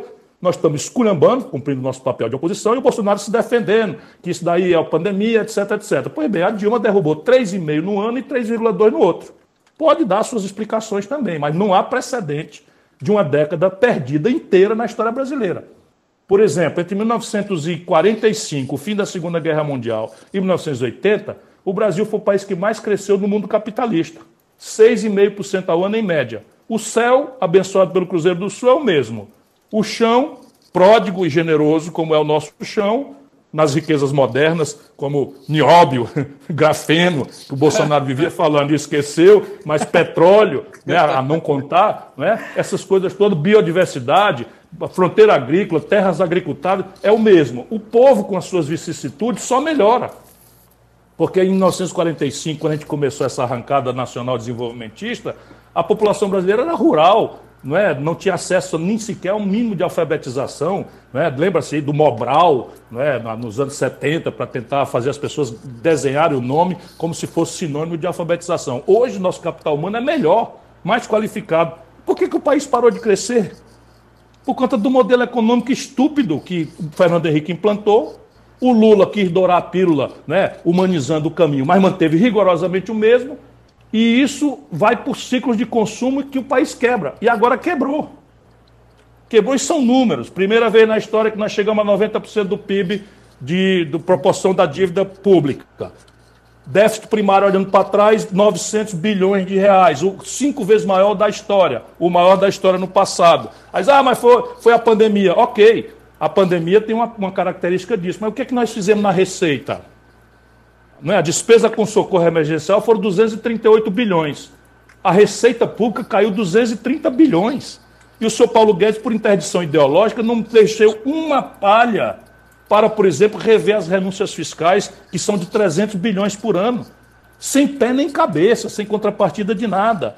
O Brasil é um de dois países no mundo que não cobra imposto sobre lucros e dividendos empresariais. Portanto, o que eu estou propondo não choca nenhum pensamento conservador, honesto e civilizado. Choca os escravocratas, mas esse eu quero derrotar, eu não quero como aliado. Ô, Ciro, eu quero lembrar que. então, o Banco Central brasileiro comigo não será mandatado por meta de inflação. Ele terá o mandato do Banco Central Europeu ou norte-americano, que é perseguir a menor inflação a pleno emprego. Isso. E se o Fed tivesse sido independente em 2008, na crise da bolha americana, os Estados Unidos provavelmente estariam ali hoje rivalizando com a Haiti. Né? É... E hoje, e hoje, Reinaldo, só para completar o seu raciocínio, hoje, hoje, o que, os, o, o, que o Banco Central norte-americano está fazendo desmoraliza essa retórica completamente. Sim, é eles, eles expandiram. Plano, ele... É o maior plano de injeção de dinheiro público na economia desde o. Do, do, é, supera o New Deal. Supera o New Deal do Roosevelt. E estão fazendo por caminho, de, não é de expansão de dívida, não. Eles estão indo por caminho de que eu nem defendo expansão monetária. Estão pintando papel de verde para financiar a, a, o socorro da população. Então, Sabe? ter outra, outra quente para. O, o, Leandro te perguntou da independência do Banco Central, vou te perguntar outra quente que também tem a ver com centro, centro-direita, é, já que esse cara sou eu. É, teto de gasto. teto de gasto. Olha, o teto de gastos é uma excrescência que não tem precedente nem na literatura e nem na prática internacional em nenhum lugar que eu conheça com as características que fizeram no Brasil. Qual é a característica peculiar que tem no Brasil? Estabeleceram o teto de gastos por ordem constitucional e deixaram mais de metade do gasto corrente brasileiro fora desse teto, que é a rolagem da dívida e os pagamentos de juro. As pessoas não sabem, mas pagamento de juro e rolagem de dívida, ou seja, você não tem como pagar, renova o papagaio aumentando o juro, isso é gasto corrente igual gasolina do carro da polícia ou papel higiênico do banheiro do colégio. Pois bem, está concentrado, tá, tá, tá, o teto de gasto no Brasil determinou um corte em que metade do orçamento, que, que é o giro da dívida, fica fora do orçamento, desse, desse teto. Deu status constitucional a isso.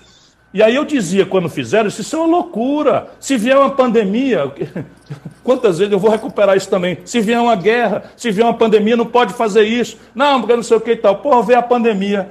Sabe o que eles estão fazendo? Inventaram um orçamento paralelo. Sabe o que está acontecendo esse ano? Eles não aprovaram o orçamento ainda. Nós estamos entrando na meados de março.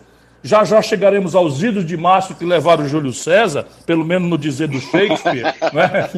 pelo, pelo, menos no dizer do Shakespeare. Né? Peça, peça, só para explicar, peça Júlio César de Shakespeare. E eu ainda quero voltar ao seu Rubicão daqui a pouco. Pois é, e eu interpretei o Marco Antônio no teatro. Fiz o monólogo de Marco Antônio, que é uma das mais belas peças de ironia, né? escrita pelo Shakespeare. Todos, recomendo a todos o filme do Mankiewicz, que é maravilhoso. Maravilhoso. Muito bom, muito bom mesmo. Enfim, é, é para não dizer que não falamos, né, Rico? Então, chama o Bolsonaro para conversar sobre isso. Pronto, falei. Quem que é Pronto, esse? falei. Quem que é esse? Mas você sabe que ele acha virtude. Uhum, ele acha é. virtude. A ignorância virou virtude. O Lula já fazia apologia da ignorância também. Não é? Que é uma coisa trágica. Né? Aliás, tem um discurso do Barack Obama numa das universidades em que ele é paraninfo, em que ele fala sobre a tragédia que é a apologia da ignorância. Então eu, de vez em quando, tenho quase vergonha de me dedicar horas a fio a estudar as coisas do Brasil. Mas não vou me arrepender, Agora, não. Ciro, Voltando... Ah, desculpa, rapidamente. É, é, você fez uma crítica que, da qual eu não discordo, independente do Banco Central, você fez uma crítica sobre o teto de gastos. Não, eu quero voltar ao teto de gastos. Os você acha que você têm... consegue chamar é, apoio do centro, da centro-direita com essa postulação? Sim, porque tudo isso ficará flagrante. Você sabe o que está acontecendo com o teto de gastos? Já tivemos um orçamento de guerra paralelo. Uhum. Amanhã, provavelmente, vão votar a PEC 186, que a pretexto de estabelecer um teto de 42 bilhões de reais para fazer um socorro ridículo, criminoso, de 150 reais a 375 por três meses apenas, quando a pandemia ninguém sabe que hora vai chegar, e se as indicações for de que a pandemia só se supera com a vacina de 70%, nós estamos falando que ela vai até dezembro desse ano. Portanto, é uma tragédia e eles estão indo assim. Então, o teto já foi rasgado no segundo ano. Sim. Compreende? Então, o que, é que nós precisamos fazer? Nós precisamos discutir que a, a, a despesa pública tem que ser uma variável da receita pública. Responsabilidade fiscal, a velha esquerda não entende, mas eu entendo bem é um valor em si mesmo, menos para gerar excedentes, para financiar a espoliação de juros e o rentismo no Brasil, como está acontecendo há 35 anos, e o Bolsonaro na menor taxa de juros da história, eu falo isso assim com certa vergonha, a Dilma cobrava juros de 18%, o Bolsonaro está cobrando de 2%, está pagando juros de 2% na Selic. Aqui para nós, né, vamos falar baixinho aí para não envergonhar os nossos amigos petistas que estão num dia de comemoração. Neste aspecto, eu também estou feliz por eles. Mas repare, uhum. voltando aqui. Então, o teto de gastos, eu fui governador do estado. Fui ao mercado, meu caro Reinaldo, meu caro Leandro, comprei, esterilizei com 15 anos de antecedência toda a dívida mobiliária do Ceará. Sabe o que é? O seguinte, eu arrecadava 36% livre de dinheiro, livre depois de pagar as despesas todas, e ao invés de gastar por conta, fui ao mercado, calado, e comprei, via corretora do banco, comprei com deságio de 34% toda a dívida do Estado do Ceará, que ia vencer dali 15, 20 anos para proteger o meu Estado. Sabe qual foi o superávit primário da minha gestão como ministro da Fazenda? 5,4% do PIB. Ninguém tem os números de, de, sanidade fiscal que eu tenho. E isso eu vou mostrar para quem quiser prestar atenção na minha plataforma. Agora, a forma de fazer isso não é uma, uma, uma aposta cega, sabe, de que a contradição da política, as pressões e contrapressões do jogo democrático tem um caminho de você resolver por despotismo esclarecido. Se isso fosse forma de resolver déficit, a humanidade não tinha esse flagelo para resolver. Os americanos trabalham há 20 anos com, com déficits gêmeos monstruosos e tem uma lei ordinária, de status ordinário, simples, que determina periodicamente tetos globais de gastos, dívida inclusive. Só que lá o que acontece? De vez em quando, com, com Barack Obama, aconteceu duas vezes. O teto é alcançado, eles param a administração, lá não tem SUS, lá não tem sistema federal universitário, lá não tem INSS. Então é, é perfeitamente praticável porque é defesa, relações exteriores e, e, e, e, alguma coisa não é, de, de, de, de infraestrutura que o, que o governo central é responsável. Não é? E aí o que, é que acontece? Eles entram numa intensa negociação na frente do povo para discutir os dois lados do déficit, que é receita e despesa. E aí acham uma solução de compromisso. Aumenta o imposto aqui, diminui acolá, diminui a despesa aqui, corta acolá. Isso é o que nós até, eu admito, fazer, mas dívida dentro. Dívida Ciro, dentro desse teto com lei ordinária. Ciro, eu vou. Eu, como você é novo no Clubhouse. É, é, é a minha primeira é, vez mesmo. Então, é esse aplicativo que tem nome de suruba, quando as pessoas falam, né? Clube de suruba. Ô, o, Ren, o, Ren, quando, o... É, quando, minha mulher me convidou, falou assim: Rei, hey, é, a gente tem que entrar no Clube House. Eu falei, amor, a gente não tá um pouco velho para isso. Deixa eu dizer uma coisa para vocês que me, me deu grande. Deixa eu dizer uma coisa para vocês que me deu grande alegria. Entrou aí na sala um grande brasileiro, um irmãozinho querido, que eu conheço há muito tempo e que é o nosso preto Zezé das Quadras. Salve, salve, meu irmão. Pronto. Saudações aos dos ancestrais. então, esse, esse, Leandro já tinha subido. Esse cara, esse cara, esse cara foi o primeiro, um dos fundadores da, da Central Única das Favelas. Esse cara é maravilhoso. Ciro, exatamente isso que eu ia fazer agora. Eu ia girar o nosso Clube House aqui, que é nosso clube de suruba. Eu vou fazer pela ordem das pessoas que chegaram, porque a grande beleza desse aplicativo é o seguinte: a gente coloca pessoal para conversar e vira meio que isso, essa, essa conversa de bate-papo, que é uma conversa mais informal, como a gente está tendo aqui, com um conteúdo que uma pessoa como Bolsonaro, obviamente, não conseguiria dar. E essa é a grande vantagem. E, e como diz o Reinaldo, né, a gente está aceitando falar com pessoas aqui, todos os tipos de pessoa que tenham os miolos no lugar, e acrescento eu, Reinaldo, pessoas que não acreditem que o mundo termina num imenso abismo de água rodeado de criaturas marinhas que comem é, navegadores nós falamos portugueses. Com né? terraplanistas. Né? Isso, a gente... Não falamos com terraplanistas não. de gente que não acredita no teorema de Pitágoras. Isso. A gente não fala com essas pessoas. Exatamente. Então agora temos quatro pessoas. Temos quatro pessoas que acreditam no, no, no, teorema de Pitágoras e que não acreditam que o mundo acaba num imenso abismo de água rodeado de, de monstros marinhos, que é o Augusto de Ruda Botelho, o Onan, o Preto Zezé, que já tinha conversado com ele ontem, o, o Preto Zezé falou no Twitter, porra, amanhã vai ter, vai ter cambista vendendo ingresso no Clubhouse do Ciro, do, do Reinaldo do Demônio. Eu falei, pô, então chega, chega aqui que eu te boto para dentro, Preto, pra gente bater esse papo. E a Dandara também, que vai, que vai entrar na roda com a Aliás, gente. Então, Leandro, seguir... acho que a gente tá aí com perto de duas mil pessoas. Duas mil pessoas. A gente é... tá com duas mil pessoas é, ouvindo, é, ouvindo a é gente. É, um, é, é espetacular. Estamos falando de política. Para a plataforma é um recorde no Brasil, acho, de política, eu não vi nenhuma sala fazer isso até hoje. Então, batemos o recorde do Rodrigo Maia e batemos o recorde do Boulos. Ciro, se isso serve de pesquisa eleitoral, você está na frente dos dois, tá? Pode ficar tranquilo. É... Augusto, vamos começar com você e depois vou, vou rodar para o Onan, para o Preto Zezé e para Dandara. Eu só vou pedir para vocês fazerem perguntas um pouquinho mais curtas, porque a gente prometeu acabar às 10. Não precisa ser às 10, pode ser um pouquinho depois ali, mas só para a gente não estender muito, porque depois tem Big Brother Brasil. Quero falar do Rubicão ainda hoje. Isso, vamos lá então. Vai, Augusto. Boa, gente. Ciro, boa noite. Um prazer falar com você.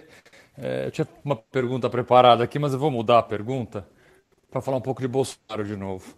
É que ele cometeu uma série de crimes de responsabilidade, isso é absolutamente claro. Mas no combate ou no não combate à pandemia, ele cometeu crimes comuns também. É, e tem uma dezena, várias dezenas de pedidos de impeachment protocolados sem qualquer andamento. Então, minha pergunta para você é bem objetiva. O que falta? Obviamente, juridicamente a gente já completou essa etapa, mas do ponto de vista político, aquele, aquele componente político do impeachment, o que falta para qualquer processo de impeachment contra esse cara começar a andar em qualquer lugar? Boa noite, professor. Eu vi você na televisão hoje esclarecendo tudo e, e como sempre, com grande contundência e clareza. É, nós precisamos ajudar o nosso povo a entender que, né, que, que, que trucidar pessoas não é, não é justiça. E o devido processo legal é uma conquista civilizatória que nós não podemos abrir mão, a seja a nome de que for. Bom, o que está faltando basicamente é a inteligência de que o processo de impeachment é uma condicionante jurídica que está dada. Eu mesmo sou signatário de dois pedidos de impeachment coletivos e um individual, três pedidos de impeachment. Tem outro conjunto aí de coisas e sou também titular de algumas representações, inclusive no Tribunal Penal de Haia, na, na Corte Interamericana de Direitos Humanos, porque é impressionante aquilo que o Bolsonaro tem feito em matéria de genocídio e do cometimento de todo tipo de crime comum e de, e de, e de responsabilidade. Agora mesmo também fizemos uma representação pedindo a interdição, porque achamos que ele tem problemas de, de capacitação mental para dirigir a presidência da República Brasileira. Tentando. Porém, o processo, é, o Bolsonaro percebeu, e ele de bobo não tem nada, ele percebeu que o componente político estava sendo construído, com aquela escalada dele contra as instituições, contra o Supremo Tribunal Federal, confraternizando com golpistas, fazendo apologia do AI-5 na porta do quartel-general do Exército. Ele percebeu que aquele calor não é, ia levá-lo a, a, a uma condição de disruptura política. E aí resolveu se vender para o Centrão, porque ele não comprou o Centrão, ele se vendeu para o Centrão. E aí o que acontece? Com o Centrão ele consegue não é? Ele consegue o, o mínimo terço que ele tem, não é? E a, a, a população parlamentar, vamos dizer assim, essa, essa tropa parlamentar, fica com o olho no gato no peixe. Qual é o peixe? São as emendas parlamentares, da qual sem, tem muitas exceções, eles roubam um terço, 30% é mais ou menos. Eu estou desafiando a imprensa brasileira, é só aplicar os preços unitários da Fundação Getúlio Vargas nas emendas, nós vamos ver as exceções, tem muito deputado sério, honrado, que trabalha decentemente, sendo de direita ou de esquerda, mas é muito fácil achar aí pelo menos a metade roubando um terço de todo o pouquíssimo dinheiro que o teto de gastos deixou para investimento e que está sendo repartido de forma fisiológica, clientelista e corrupta pelo governo Bolsonaro. Pois bem, ele conseguiu essa proeza, coisa que dá dor dizer, a Dilma, por exemplo, não percebeu. Né? A Dilma se deixou imolar e, portanto, o país e a democracia sem ter capacidade de somar um terço dos deputados né, da Câmara Federal Brasileira.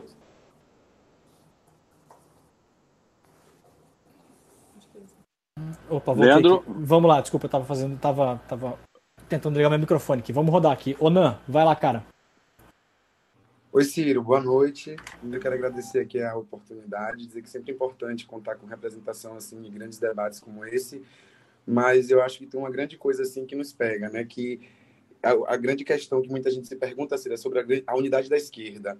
Tem viabilidade para a gente atrair outros setores do centro, centro-direita, se a gente não tiver uma força, vamos dizer assim, organizada, que demonstre que de fato a gente tem condições de ser essa força aglutinadora, né, de apresentar esse projeto aglutinador para os outros setores, numa perspectiva que a gente observa que a gente está tendo dificuldade interna de diálogo e se internamente os pactos que você propõe para o Brasil em torno do emprego, em torno da renda, enfim, e da economia, se a gente consegue avançar nessa unidade. Obrigado.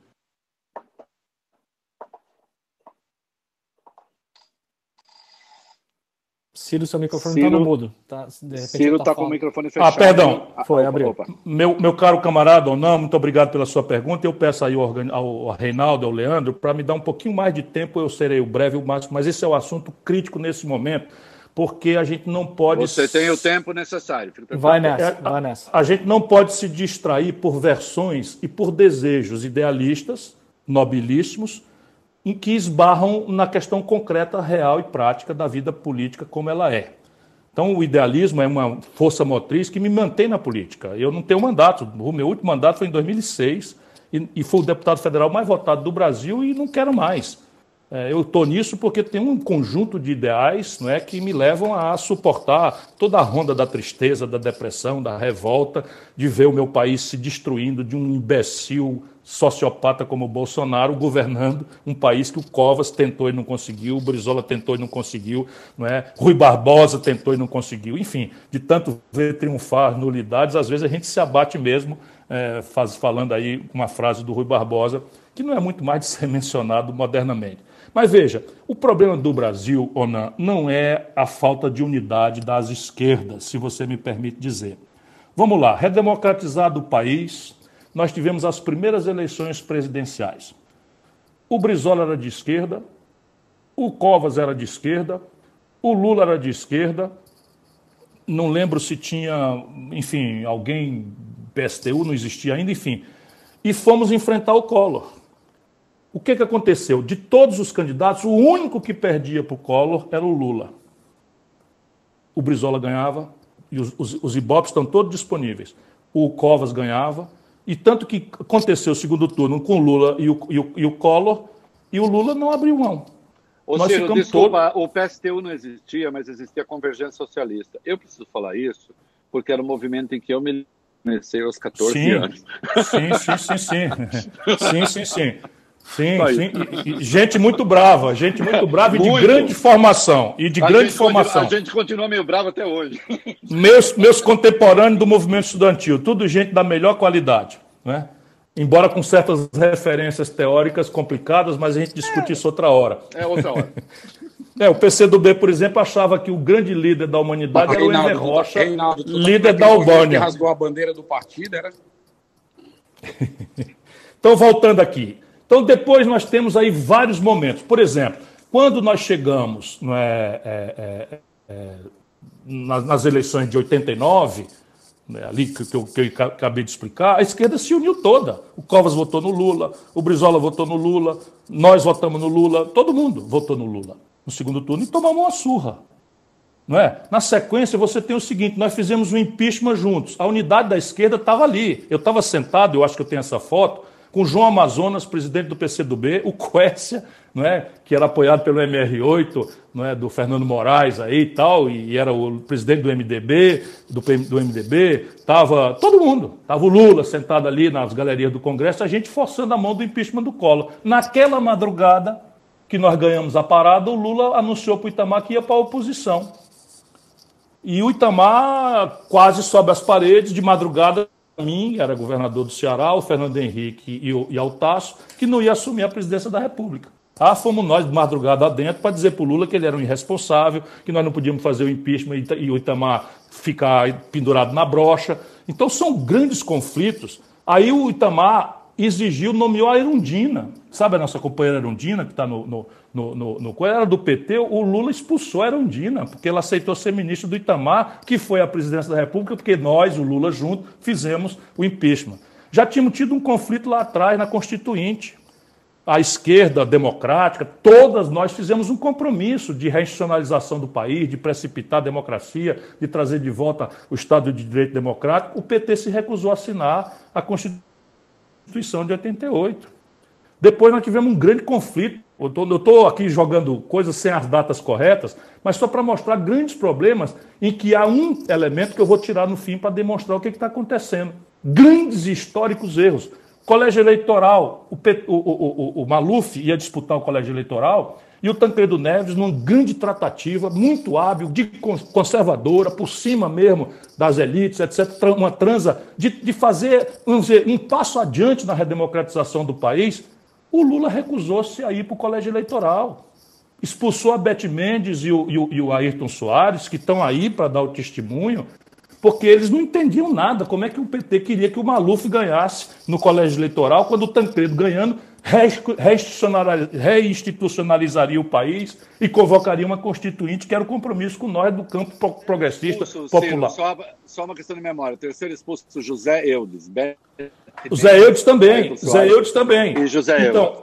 São erros históricos. Aí depois o plano real, eu ligo para o Lula, que eu conheço há 40 anos. Sabe, o Lula não é uma figura que eu conheço da TV. Lula, tu vai ficar contra o plano real? Esses malucos que estão te desorientando aí, estão dizendo que o plano real é um truque. Não é não. Pede eles para olhar o que aconteceu na Polônia, no Chile, na Argentina. Isso daí é uma coisa para valer. Agora nós precisamos fazer, é o dia seguinte dessa estabilização, um conjunto de reformas que tem que ser na direção dos valores populares, progressistas, e não nos valores neoliberais que estão começando a circular na humanidade de forma absolutamente asfixiante. Não, foi para lá, esculhambou o plano real, ficou contra o plano real. E agora chega. Então a unidade da esquerda, a gente vai celebrar. Ou você acha que é verdade a propaganda do PT que nós não votamos todos no Haddad no segundo turno? Votamos todos no Haddad no segundo turno. Tomamos uma surra de 14 milhões de votos. Percebe 70% do eleitorado de São Paulo, do Rio, de Minas Gerais, do sul do Brasil, não é? do norte, do centro-oeste, votaram no Bolsonaro, este boçal sociopata que confessou na televisão, não é? falou na televisão que mulher tinha que ganhar salário menor porque engravidava, que disse na televisão que tinha feito sexo com animais, com galinha, não é? um vulgar, um pilantra, né? um, um, um homem da rachadinha. Esse homem ganhou da gente. Isso, e tu acha que foi por causa do, da falta de unidade nossa? Foi não, foi pelas contradições gravíssimas, insuperáveis que o lulopetismo impôs à vida brasileira. Conciliar com isso agora é desertar de uma mudança que o país precisa fazer. Né? Derrotar o Bolsonaro é um objetivo grave, mas construir um caminho para o Brasil é mais grave ainda. Agora, deixa eu dizer, tiveram 14 anos de oportunidade, não mexeram numa única instituição brasileira, não mexeram na nacionalidade tributária. O Brasil é um de dois países do mundo que não cobra tributo sobre lucros e dividendos empresariais. Eu cobrei quando fui ministro da Fazenda do Itamar Franco. Você, Deixar... cobraria, você cobraria imposto sobre lucros e dividendos? E, no primeiro exemplo, ano, no primeiro imposto exercício. Sobre grande, imposto sobre grandes fortunas também. Isto é papo furado que o PT prometeu 29 anos, nunca propôs. O porquê? Porque não existe modernamente grandes fortunas. O imposto que, se, que pode fazer é o imposto de renda sobre patrimônio. Isto daí, você estabelece uma alíquota de meio a 1%, como está na minha proposta, explícita, sobre os patrimônios acima de 7 milhões de reais, você arrecada 70, 80 bilhões de reais por ano. Sei. Mais do que suficiente para pagar o, a, o, socorro emergencial o, o pelos seu, 3, 4 meses que nós precisamos. O imposto sobre grandes fortunas é meio por cento sobre. Meio a 1 de meio, meio a um, alíquota progressiva sobre patrimônios acima de 7 milhões de reais. Tá. E, e veja, isso daí o mundo inteiro fez, está fazendo. O imposto sobre heranças no Ceará é 8%, que é o teto do Senado. No Brasil é 4%, 14 anos depois de um partido dito de esquerda ocupar a presidência da República. Na Inglaterra é mais de 30%, a Inglaterra é conservadora, é bom deixar em claro. todo canto é 40% imposto sobre é. grandes heranças. 40% é a alíquota não é, básica, média. Nos Estados Unidos a menor alíquota é 29%. Aqui Isso. no Ceará é 8%. Nós nunca perdemos uma eleição aqui. Sabe quantas pessoas seriam chamadas a pagar uma tributação sobre patrimônios acima de 7 milhões? 600 mil pessoas. Ciro, você acha que você atrai o centro, a centro-direita com essas propostas? Ah, o meu projeto é de centro-esquerda. Tá. E a questão básica é o seguinte: vamos lá. O Sarney é de que lugar nesses negócios aí? O Sarney de que lugar é? O Sarney é um cara que na, Bossa, na UDN Bossa Nova era dito mais arejado, não sei o que e tal, mas o Sarney sempre foi um cara de direita. O Sarney foi um, um representante do ancião regime durante o tempo inteiro. Quando a, a, a, a superestrutura mudou e o Tancredo Neves teve a habilidade de estender a mão, ele veio. O Antônio Carlos Magalhães também era da UDN, da Bossa Nova da UDN, era um elemento da direita brasileira. Quando percebeu-se a exaustão do, do, do, do, regime militar, o colapso da dívida, a crise do petróleo, uma série de questões que explicavam aquilo, ele veio. E nós faz, devíamos fazer o quê? Repudiar essas pessoas ou, ou entender que havia ali uma necessidade de um entendimento de salvação nacional, de restauração do primado da democracia, do Estado de Direito Democrático e de recelebração da economia do país. Pois ninguém duvide, é muito mais grave do que se trata agora, sem, naturalmente, a aberração de uma ditadura. Preto Zezé. Caramba, da porra. Respira aí, Preto. tá bom pra caralho, né, Preto? Tá bom pra caralho. Tá bom pra caralho mesmo. Eu tava pra me juntar com os, eu tava pra me juntar com os cambistas lá fora pra ganhar esse dinheirinho. Mas vamos lá, Ciro. Eu vou tentar ser bem sucinto, que eu estou muito compartilhar um pouco de preocupações nesse um ano mergulhado dentro da pandemia, enquanto o mundo político aí vai para lá e para cá. No Brasil não tem tédio, né? Nenhum roteirista conseguiria fazer um filme do Brasil. Mas, irmão, eu queria copiar, é, é, colocar algumas questões que eu estou vendo e não estou vendo ninguém mapear isso. Primeiro, o discurso de que foi uma elite que elegeu o, o Bolsonaro. A gente viu que em favelas de São Paulo e do Rio foi massiva a votação do Bolsonaro. É, o ódio à política, a, a, criminalização da política. Continua as pessoas com raiva da política, desencantadas, sem aquele velho encanto, e ele também capitalizou isso. Uma falta de credibilidade das notícias que vêm da mídia comercial, que parte delas colaboraram para a criminalização da política, para a construção de falsos heróis do cenário que está aí, que também ele capitalizou, virou inimigo da mídia. E se a gente vai para as agendas mais concretas do cotidiano, a gente vai ver que, por exemplo, na segurança pública, os anos de governo progressista não só não fizeram reforma na segurança pública, mas o campo progressista colaborou para expansão de presídio nacional que nacionalizou facção, e que gerou aquela lei lá que passou do usuário de, de baseado, que não era mais criminoso, mas tornou o tráfico crime hediondo, aumentou o encarceramento da juventude, nós somos a terceira população carcerária. É, é, e é isso, todos os governadores progressistas reproduzem essa agenda de mais presídio, cadeia, munição, efetivo, viatura. Isso nós estamos tombando em todos os estados. Nós perdemos também essa agenda e ele capitalizou. É, aí se coloca um, um, discurso que eu acho safado e desonesto contra os evangélicos, quando os evangélicos estiveram junto. Todas as eleições com esquerda e agora viraram as piores pessoas do mundo, mas ninguém disse que foi durante as gestões todas que os evangélicos votaram, eles serviram de plataforma de interlocução com os setores urbanos, porque grande parte dos nossos movimentos sociais, infelizmente, viraram, viraram correia de apoio dos partidos políticos que ocuparam o poder e a população começou a ver, porra, Ninguém defende uma agenda pública, todo mundo agora só vive para defender candidato e governo. E aí, duas coisas, três coisas para você. Uma, primeiro, qual é a plataforma política? Porque eu estou vendo muita gente discutir nomes e nomes e partidos e partidos, mas não vejo ninguém discutir uma agenda pública da sociedade. Você tem feito um debate sobre um projeto nacional. O que, que falta para a gente engatar mais gente, mais engajamento e apoio desse projeto nacional para reencantar a população? A outra, o, o, o PT está aí com grande chance, tem um coeficiente eleitoral. O Lula voltou agora, é outro clima, mas a gente sabe que o PT sozinho não ganha. É, é, é, mas também compor uma frente ante o que está aí sem o PT é possível na sua visão e como? É, e como é que a gente volta a engajar a sociedade para uma defesa de uma agenda pública que hoje precisa, na área de comida, na área de economia, na área de saúde, hospitais estourados. E diferente do ano passado, que a gente tinha o auxílio, o auxílio emergencial, que a maioria usou para comprar comida para a família e para os amigos. Esse ano o auxílio é menor ainda. As vacinas só tem lá para dezembro, se nada tiver um tsunami maior, que é muito difícil não ter no país que nós estamos. É, os hospitais não tem mais quem receber, eu tenho amigos que estão morrendo em casa, e, e líderes nossos, agora que a gente vê nas ações emergenciais, se contaminando sem ter para onde ir. Ou seja, na sua visão, com esses elementos, como engajar, despertar engajamento da sociedade para isso e você vê um 2013 ponto 2020 dados. Desculpa me alongar, mas é porque era tanta coisa que eu achei resumir nesse ponto. Valeu. Valeu, meu irmão. É, é uma alegria muito grande. Eu acho que eu não devia fazer comentário nenhum. Acho que devia, sabe, copiar e colar a sua fala, porque ela é tão sábia, ela vem de tão originalmente do meio do nosso povo, que ela traz em si a semente da resposta que você está pedindo de mim.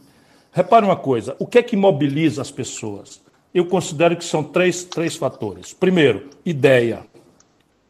Nenhum desses fatores é caudilismo, é o deixa que eu chuto, o salvador da pátria. Nenhum. Nenhuma nação do mundo prosperou sem uma ideia básica ao redor da qual se estabelece ou uma hegemonia muito clara ou um consenso. Os americanos não conseguiram construir a hegemonia, foram uma guerra civil, o elemento simbólico era a abolição da escravidão, mas a guerra resolveu uma porção de conflitos graves e estabeleceu-se então uma hegemonia, não é? Que explica o way of life americano, os valores centrais, os pais da pátria, etc, etc, etc, ao redor do qual até hoje eles, eles, eles giram. Com grandes contradições, com, enfim, grandes contradições, não é o caso deles, mas eu estou falando, o Brasil já teve isso. A custa de muito trauma, de muito sofrimento, de, de, mas o Brasil avança. Quando, ele, quando, nós, quando nós conseguimos engajar ao redor de uma ideia-força, é, as elites, no sentido melhor desse termo, com o interesse do povão, a história brasileira anda de forma brilhante. É assim na abolição da escravidão, com toda a pusilanimidade, lei do sexagenário, lei do ventre livre, lei da, da proibição do tráfico de escravo, e indo ali na estado gradual, etc., mas havia uma força não é? Embora os portugueses, pelo gênio de Dom João VI, tenham conseguido adiar o ideário republicano, libertário, é, que, que, incendiou a Europa francesa e da, da, da, da Revolução Norte-Americana, estava aqui, a semente desse ideário, lá na Inconfidência Mineira.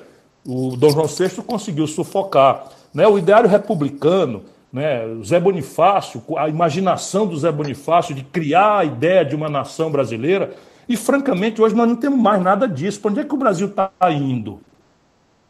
Que, que, que, lugar nós queremos no planeta Terra? Qual é a especialização produtiva que toca para nós? Vai ser uma grande, uma grande fazenda do, do, do, do, extrativismo e um buraco de mineração? Olha, isso é a coisa do século XVIII. A derrama dos mineiros veio contra isso, essa lógica. Não é? todo o esforço brasileiro, e nós estamos aí sem a matroca. Portanto, eu estou advogando que a ideia é um projeto nacional de desenvolvimento e eu avancei de propor a minha compreensão do que é que é isso. Mas projeto significa, sabe o quê? Um plano.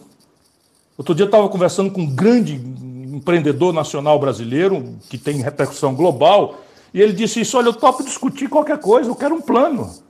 Quem é que é capaz de dizer para onde é que o Brasil está indo? Em educação, em saúde, em segurança, em infraestrutura, em moradia, em, em qualquer coisa, nada. Ciência e tecnologia, o menor volume de investimento da história. E o novo nome de soberania, ou seja, de mandar no seu próprio nariz, é ciência e tecnologia. O Brasil está invertendo, está desinvestindo. O Brasil é a maior destruição industrial do planeta Terra e da história do capitalismo. Olha o que eu estou dizendo. É muito número eloquente para a elite estar tá batendo palma para uma modelagem econômica dessa. O projeto significa o seguinte: qual é o Brasil que nós queremos ser? E qual é o prazo disso? Vamos orçamentar isso, quanto custa, de onde vai vir o dinheiro, quem vai repartir essa conta, em qual proporção e como é que nós vamos é, ajuizar o conflito político natural é, originário dessa grande repactuação. A Carta Magna, o primeiro vagido do direito constitucional, nasce para opor um poder não é, burguês ao poder absoluto do rei de tributação. E nacional por quê? Porque é mentira a globalização. A globalização, a única coisa que está globalizada é a informação. E com ela, um padrão de consumo que é aspirado pela meninada da favela, que tu conhece muito bem, meu irmão, de perto, e que não tem renda para isso. Essa, e, e, o que, que aconteceu com, com, com, com a experimenta dito de esquerda no Brasil? Foram nessa linha aí, de entender que a grande satisfação, a grande felicidade contemporânea é expandir o consumo. Então, é um projeto nacional consumista que, enquanto os nossos preços extraordinariamente altos lá fora pagavam a conta, o Lula foi popular. Quando a crise de 2008 derrubou os preços da, dos produtos tradicionais, a Dilma não sabia nem o que estava acontecendo, não tem vivência de nada, o Lula escolheu para continuar mandando, infelizmente, sem projeto de coisa nenhuma, promove um estelionato eleitoral e chama o quinto nível do Bradesco para administrar massa falida e cai. Aí o Bolsonaro vem na esteira dessa grande frustração. Nós temos capacidade de consertar isso. Não precisamos olhar a experiência revolucionária americana nem francesa, basta olhar o que nós fizemos. A Revolução de 30 tem um conjunto de ideias sobre um Brasil de futuro. Doeu pra cacete para fazer. Ou morreu gente, em 32 houve uma reação não é uma guerra civil. A sociedade brasileira não é pacífica, nós somos uma sociedade violenta. No estado e... onde você nasceu. No, no estado, estado, onde, eu nasci. Nasceu, em São Paulo. Na... Sim, claro, eu, eu não estou. Eu, eu não estou abominando. Eu não estou abominando. abolir a escravidão. Eu, eu não estou abominando, eu não estou abominando nada disso. Eu conheço a história do meu país. Sabe onde é que eu botei meu comitê, Reinaldo? Só você entenderia isso. Sim. Eu botei na esquina da 9 de julho com a Avenida Brasil. Pronto, entendo perfeitamente. Ó, ninguém entendeu por que, que eu fiz isso, mas eu sabia bem o que eu estava falando. Por quê? Porque nós precisamos de São Paulo. São Paulo não pode imaginar que é uma república à parte, como o Dória imagina que é, porque há uma desconfiança importante é, que nós precisamos superar, porque sem São Paulo nós não vamos para canto nenhum. Mas também não podemos nos render ao conjunto de valores paroquiais não é? que fazem com que Fernando Henrique e Lula sejam a mesma coisa, ou as duas faces de uma mesma moeda. Isso o... não é razoável. Ô Ciro, o Leandro quer botar mais alguém na conversa, mas o Ciro usou há pouco a palavra vagido, né? que é originalmente é uma coisa assim de choro de criança, é aquele, aquele aquela coisa de criança recém-nascida, aquele... mas também o lamento, o gemido, o sofrimento. Né? Obrigado. Vai lá, Deixa Leandro. eu fazer Leandro, Le Leandro só, só abraçando todo mundo, deixa eu fazer aqui alguns registros que me dão grande alegria e gratidão não é? e amor. Né? Tico Santa Cruz, obrigado por estar na nossa conversa. Braulio Bessa, conterrâneo do Alto Santo, grande poeta Braulio Bessa, sou seu fã. Né? Ah, meu, filho, meu filho Yuri, Raquel Charazade, jornalista que me deu a oportunidade outro dia de conversar, o Emerson Damasceno, outro conterrâneo que me faz a cabeça, me ajuda, me orienta nessa questão do deficiente das diversas expressões de deficiência física e mental no Brasil. Uma saudação muito afetuosa, muito muito querida a Patrícia Pilar, minha ex-mulher, gente muito querida. E um abraço a Patrícia, forte para a Patrícia Pilar, A Patrícia Pilar está nos acompanhando? Está nos acompanhando. Oh, imagina Deus, preciso, imagina o meu privilégio. Eu preciso correr para trocar de roupa, não posso. eu já fui. Preciso eu vim direto pro brechó, Reinaldo. Não, não, não posso ficar com essa roupa que eu tô com cafona, não quero. aí meu filho, meu filho Yuri e a turma boa toda que tá aí conosco. Legal. Muito bem, gente é... linda. Obrigado. Obrigado para todo mundo. A gente está com um pico de 2 mil na audiência do ao vivo, que para essa plataforma Clubhouse é um negócio impressionante mesmo. Eu não vi nenhuma sala discutindo coisa séria aqui que tenha tido essa audiência. Tá muito bom o papo para um caralho mesmo. 10 e a gente nem tá dizendo, né, Leandro, como é que você enriquece em uma semana. Isso, exatamente. Nem como, nem como criar uma conta de Instagram para fazer uma startup. Olha Cadê o apurado, pô? então, eu vou fazer o seguinte: eu vou girar para Dandara Pagua. Dandara vai fazer uh, uma pergunta para a gente continuar o papo. Ciro, depois a gente volta, a retoma aqui eu e o Reinaldo para a gente fazer os encaminhamentos finais. Demore, rapidinho. Fala, querido. Eu queria fala. muito ouvir só o Ciro nessa questão da segurança Opa. pública e dessas expressões que o Bolsonaro continua capitalizando. Eu não vejo ninguém do nosso campo capitalizar. Evangélicos, segurança pública e engajamento da sociedade. Vamos, vamos fazer assim, Preto. Vou te pedir uma gentileza. Então, no final a gente tem uma, uma, a gente quer entrar um pouco na, na pergunta sobre os militares. E aí acho que militares a gente pode engatar a segurança pública também. E se for o caso, se você não for contemplado no, no papo, você volta e faz o, faz a, o fechamento junto com a gente. Pode ser? Que aí a gente passa para a Dandara agora e a Dandara faz a pergunta dela. Fechou, Olá, meu filho. Boa noite. Ciro, é, eu quero confessar que eu nunca tinha ouvido você falar assim mais tempo e caralho, você fala muito bem, mas esse seria o seu papel, né? Então, mas eu quero, isso é um elogio, tome isso como elogio.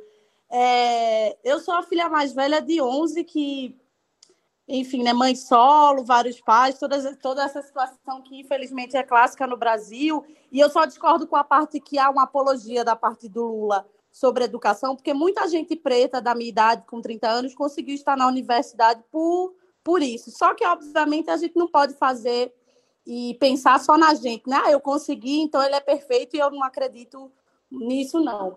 Mas partindo de, de tudo isso, achei importante falar isso. Eu queria falar só duas coisas. A primeira, eu queria que você falasse um pouco sobre cultura, porque eu sou produtora cultural, comunicadora digital, e eu queria que você falasse um pouco, não sei se você já falou, porque eu cheguei um pouco depois, mas eu queria saber a sua visão em relação à cultura, que é a primeira coisa que se desfez dentre esse terror, e eu penso a mesma coisa que o Preto falou aqui, que realmente é uma, um roteiro que não tem como ninguém escrever, porque vai um absurdo atrás do outro, é quase uma guerra de zumbi, o que estamos passando, né? E pedir para você de coração, e eu espero que você escute a minha voz quando isso acontecer, que caso você não consiga chegar, não desista do Brasil, não, velho. Se você tem todo esse conhecimento, que, claro, obviamente, em poucos minutos dá para perceber que você lembre que, apesar da discórdia e toda a fuleiragem que você, acho que você já deve ter passado, tem um povo maior aí sofrendo e se fudendo muito sem pessoas brilhantes como você. É isso. Queridíssima, é uma homenagem para mim a sua, a sua participação, a sua pergunta. É, é, é comovente e me dá ensejo a, a fazer aqui um comentário. Na minha opinião, a cultura é talvez o traço mais grave não é, de um projeto nacional de desenvolvimento. E isso quer dizer para mim o seguinte: não é só a expressão estética, o mecenato, que são coisas muito graves, muito relevantes, muito importantes, que estão sob absoluto cerco obscurantista do se, se todo mundo sabe, se o Reinaldo sabe, mas esses canalhas que nos governam baixaram a portaria agora proibindo que se conceda o incentivo da Lei Rouanet sim, sim. para os produtores culturais que estejam atuando em municípios que estejam fazendo o isolamento social radical. Sim, Ou seja, é se faltava uma evidência de que o Bolsonaro trabalha concretamente pela morte do povo brasileiro, documento. Nós do PDT estamos né? entrando, né? estamos entrando na justiça, estamos entrando na justiça para derrubar isso que é flagrantemente inconstitucional.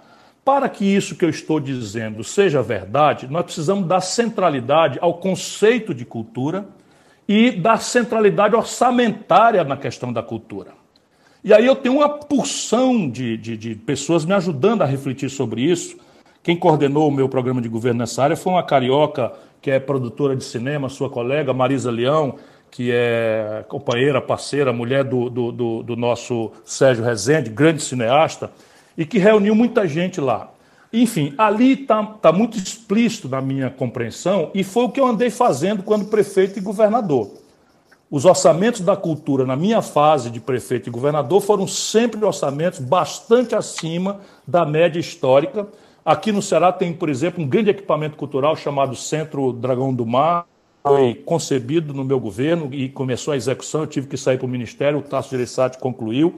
Enfim, e, e esse trabalho, para mim, não é só, volto a dizer, a questão do mecenato, que é, é muito importante, dos, dos mecanismos de financiamento. Por quê? Porque eu estou preocupado com coisas muito mais complexas e que têm a ver com a cultura. Eu sustento nesse livro, que eu, se eu puder, vou mandar para você, que a felicidade humana transitou nesses tempos neoliberais do ambiente subjetivo, espiritual, onde a cultura tem um valor absolutamente central, para o materialismo consumista. Não é o velho materialismo histórico que o, que o Reinaldo cultiva até hoje, né, com grande disciplina. né?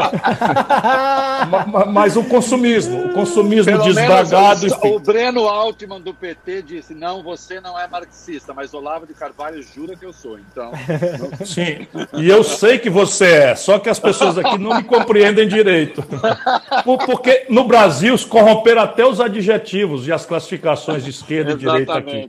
Né, Para tá ser tudo... comunista, basta xingar alguém aí do outro lado, já vira comunista. É, basta. É, basta, basta. Eu, por exemplo, para a turma do Bolsonaro, sou um comunista perigoso e para a turma do PT, agora sou de direita. Perdi minha carteirinha, perdi minha carteirinha de esquerda agora, porque não sabe bem o que fazer comigo. Né? Quando eu era o, o herói dele, estava tudo certo, agora não, não concordo mais, então sou um bandido que nem respeito merece. Mas, enfim, voltando à questão da centralidade da cultura, os hábitos de consumo basicamente são um elemento que você vai afirmar na identidade cultural do povo.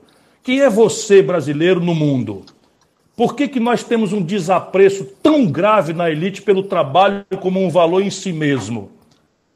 Tudo isso é um elemento que vai se identificar. Quem entendeu isso de forma sofisticada foram pioneiramente os franceses e os britânicos, não é? que, que, que ao, ao executar o seu imperialismo, sempre fizeram uma força grande de, estabelecer os seus métodos, os seus valores, a sua estética, né? A, a, a, enfim, o seu conjunto de, de, de, expressões de identidade cultural. E os americanos fazem isso de uma forma hoje chocante, para não falar na tradição milenar dos chineses, né, que tem toda coisa. Então, é essa concepção, essa percepção que eu tenho, o que na prática nos obriga a rever toda a ferramentaria, a partir inclusive da recriação de um locus político, de uma instituição como o Ministério da Cultura, e todo esse conjunto de ferramentas. Nós estamos aí, o Museu Nacional pega fogo, se destrói, o Museu do Ipiranga está fechado.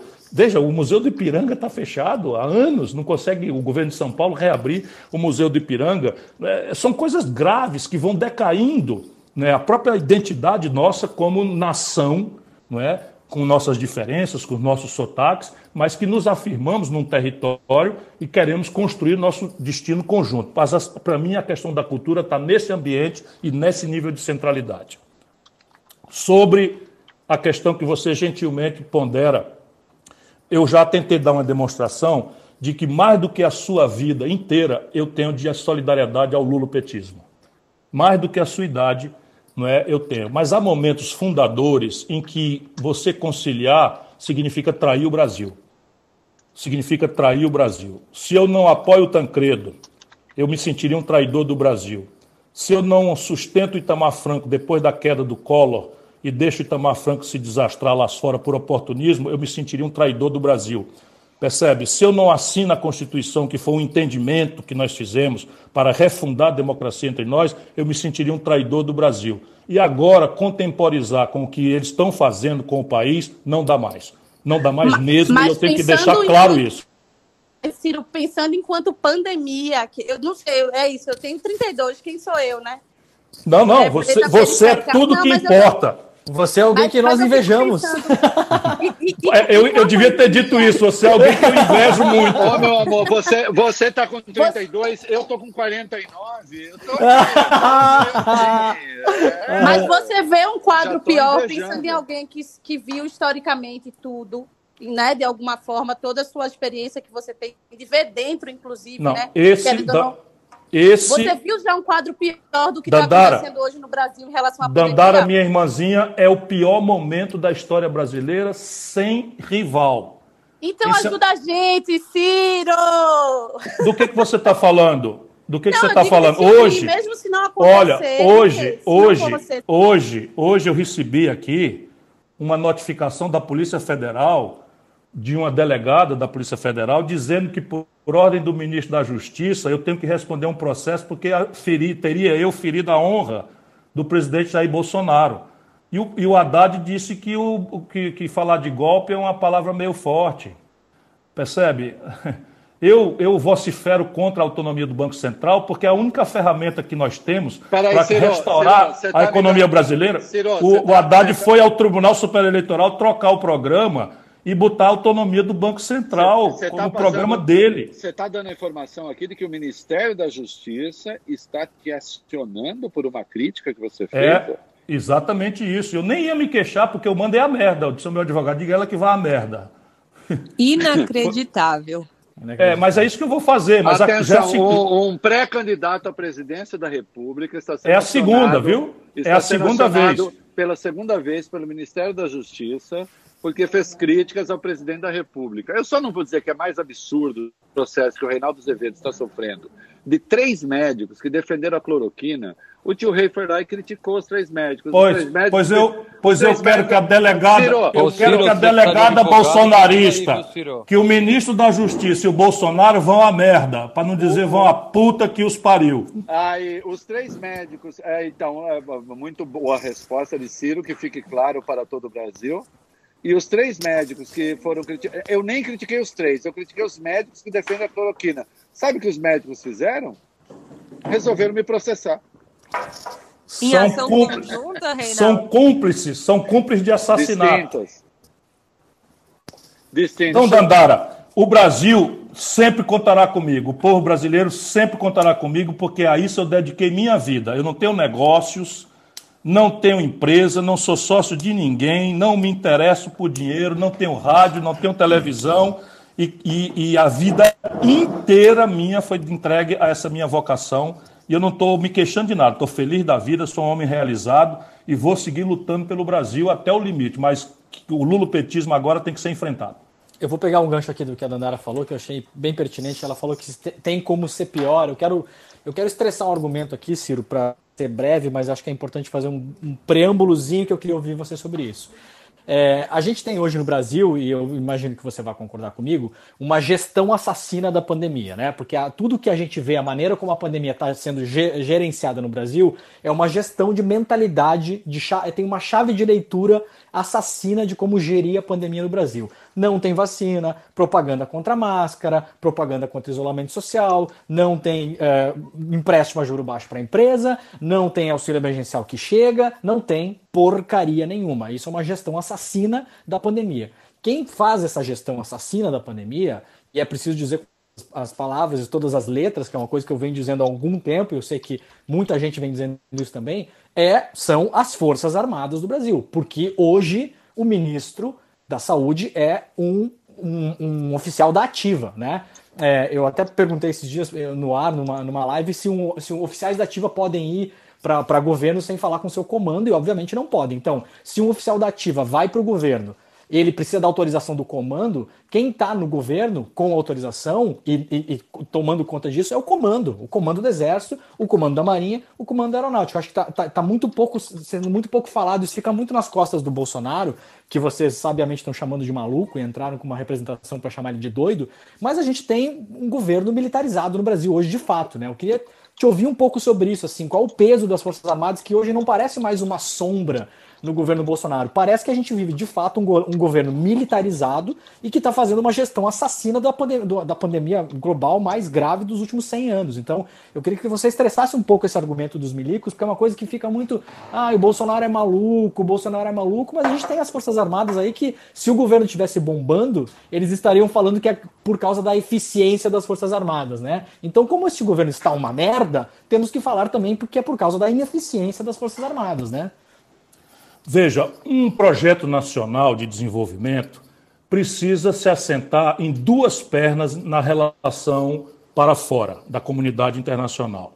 Uma perna é uma política exterior assentada na defesa do interesse nacional, por uma ordem internacional assentada na paz, no direito, na solução multilateral e pacífica dos conflitos, na não intervenção, no respeito à autodeterminação dos povos, e na outra linha, na comunidade internacional um regime de preferências comerciais para a modernização industrial que nós precisamos recelebrar nesse projeto, encerrando a destruição da indústria brasileira que está nos transformando numa grande fazenda e num buraco de mineração, buscar transferências tecnológicas sensíveis para um fast track, uma velocidade maior de superação do atraso, e um regime de, de financiamentos rebeldes às interdições de Fundo Monetário Internacional, de Banco Mundial, que estão controladas pela ordem norte-americana e sua ideologia unilateral para os outros que eles não praticam internamente. Essa é uma perna, uma política exterior assentada nessas linhas, que é o que eu defendo no meu projeto nacional para ser discutido. A segunda perna é uma estrutura de defesa. Nenhuma nação do mundo defende seus interesses se não tiver capacidade de dizer não. É preciso ter clareza, porque isso é um ditado da nossa Constituição, que o Brasil não tem vocação bélica, não queremos brigar com ninguém. Já tem mais de 150 anos que nós não temos nenhuma crise de, de vizinhança. O Bolsonaro andou criando, querendo criar um com a Venezuela, se prestando ao serviço sujo da política norte-americana, mas o alto comando dissuadiu o Bolsonaro de fazer isso, até porque não aguentava um dia, porque os russos estão lá, os chineses estão lá, e tem baterias antiaéreas, por exemplo, assestadas na direção de Manaus, que o Brasil não teria a menor condição de, de, de inverter. Isso são coisas que aconteceram agora no governo Bolsonaro, por vocês verem o tamanho da tragédia que eu tenho acompanhado por dever funcional e para ver por que, que eu estou tão indignado com tudo que está acontecendo. Até me desculpo se eu feri alguma sensibilidade na minha resposta aí a essa tentativa de me calar por ameaça do, do Bolsonaro, do ministro da Justiça e da, polícia, da parte da Polícia Federal que está apodrecida pela mão suja do Bolsonaro. Esse problema da defesa agora vai ser um problema muito grave para o Brasil. O Bolsonaro está transformando a cúpula das Forças Armadas, concentradamente a cúpula do Exército, num partido político. Isso é muito grave. Deixa eu, deixa eu dizer para vocês aqui: a White Martins, que é a fábrica de oxigênio, oficiou o Ministério da Saúde avisando que ia acabar o oxigênio em Manaus que os artistas se mobilizaram, todo mundo ajudou e etc. A Patrícia estava aí tentando e arranjava coisa, enfim. Pois bem, a White Martins, que é a grande fornecedora, disse que ia faltar oxigênio, oficiou o Ministério da, da Saúde, três coronéis encarregados desse setor lá não responderam ao White Martins. São corréus de um, de, uma, de um processo sério de assassinato, na minha opinião. E só uma república de banana na qual estão transformando a nossa grande nação admite um Palerma como esse general Pazuello na ativa ser ministro da Saúde. Ô Ciro, esses não, perde, esses... não, Ciro, Ciro não perde o fio. A Pfizer ofereceu 70 milhões de doses para o general Pazuello. Não respondeu. E não eu tenho cópia. Resposta. Eu, o, o, a, o Butantan, também no ano passado, a partir de setembro, fez cinco ofícios ao Ministério da Saúde oferecendo a vacina e eles não responderam. Isso é um bando de canalha, irresponsável e genocida. E isso, infelizmente, está sendo sancionado por esses generais de pijama e há uma omissão dos militares profissionais, que eu ainda quero crer que seja a maioria. Mas alguma coisa nós vamos ter que fazer em matéria de promoção, dos critérios de promoção, porque não pode chegar uma anta irresponsável como esse Pazuello à categoria de general. E também aos processos de formação. Porque quando um comandante do Exército faz um Twitter constranger do Supremo Tribunal Federal, seja em que assunto for, é porque parece que ainda está muito viva uma tradição velhaca que eles se atribuem de tutela da nação. Eles se atribuem essa tutela da nação. Eu não sei de onde tiraram isso e sei da formação positivista lá dos, dos antanhos da República. Isso tem que ser encerrado. Nós temos que ter forças armadas profissionais, com alto poder dissuasório, altamente tecnológicas e redistribuídas no território nacional, conforme uma geopolítica né, que seja sensível aos nossos, aos nossos elementos mais graves. Por exemplo, o pré-sal, e a biodiversidade e a água da Amazônia e do Pantanal. Reinaldo, vamos, vamos começar a, a, a, a se despedir da galera aqui, porque a gente está com 22h32 já, mantivemos a audiência né, lá em cima. É, queria agradecer a todo mundo que participou, Augusto, Anã, Preto Zezé, Dandara, tinha mais ô, gente Leandro, que levantou Leandro, a mão. Eu, Leandro, fala, Rei, eu tenho, fala. Eu tenho, eu tenho uma questão para encerrar e, e, depois te passo para você fazer esse, esses agradecimentos, porque nós estamos então com vai, 1900, vai, vai. nós estamos com 1.900 pessoas passadas 30, passados 33 minutos do horário limite que a gente delimitou. É, já seria um recorde agora, mas nós já tivemos mais gente. Eu fiquei curioso, Leandro, e, e o Ciro, num dado momento, disse para ter o apoio da direita, do, do centro-direita, centro, precisa atravessar o Rubicão. Atravessar o Rubicão, o Ciro é um cara culto, ele está citando Júlio César, né? Júlio César, quando atravessou o rio Rubicão, ali né, em Roma, né? É, não podia atravessar o rio Rubicão com, com tropas, ele acabou atravessando e, e e disse a famosa frase, né? A sorte está lançada, alha já que está S. Tá. Ciro, para você ter o apoio do centro, da centro-direita, é, você disse um dado momento, mas aí eu preciso atravessar o Rubicão. Isso significa que você precisa um, um Rubicão interno.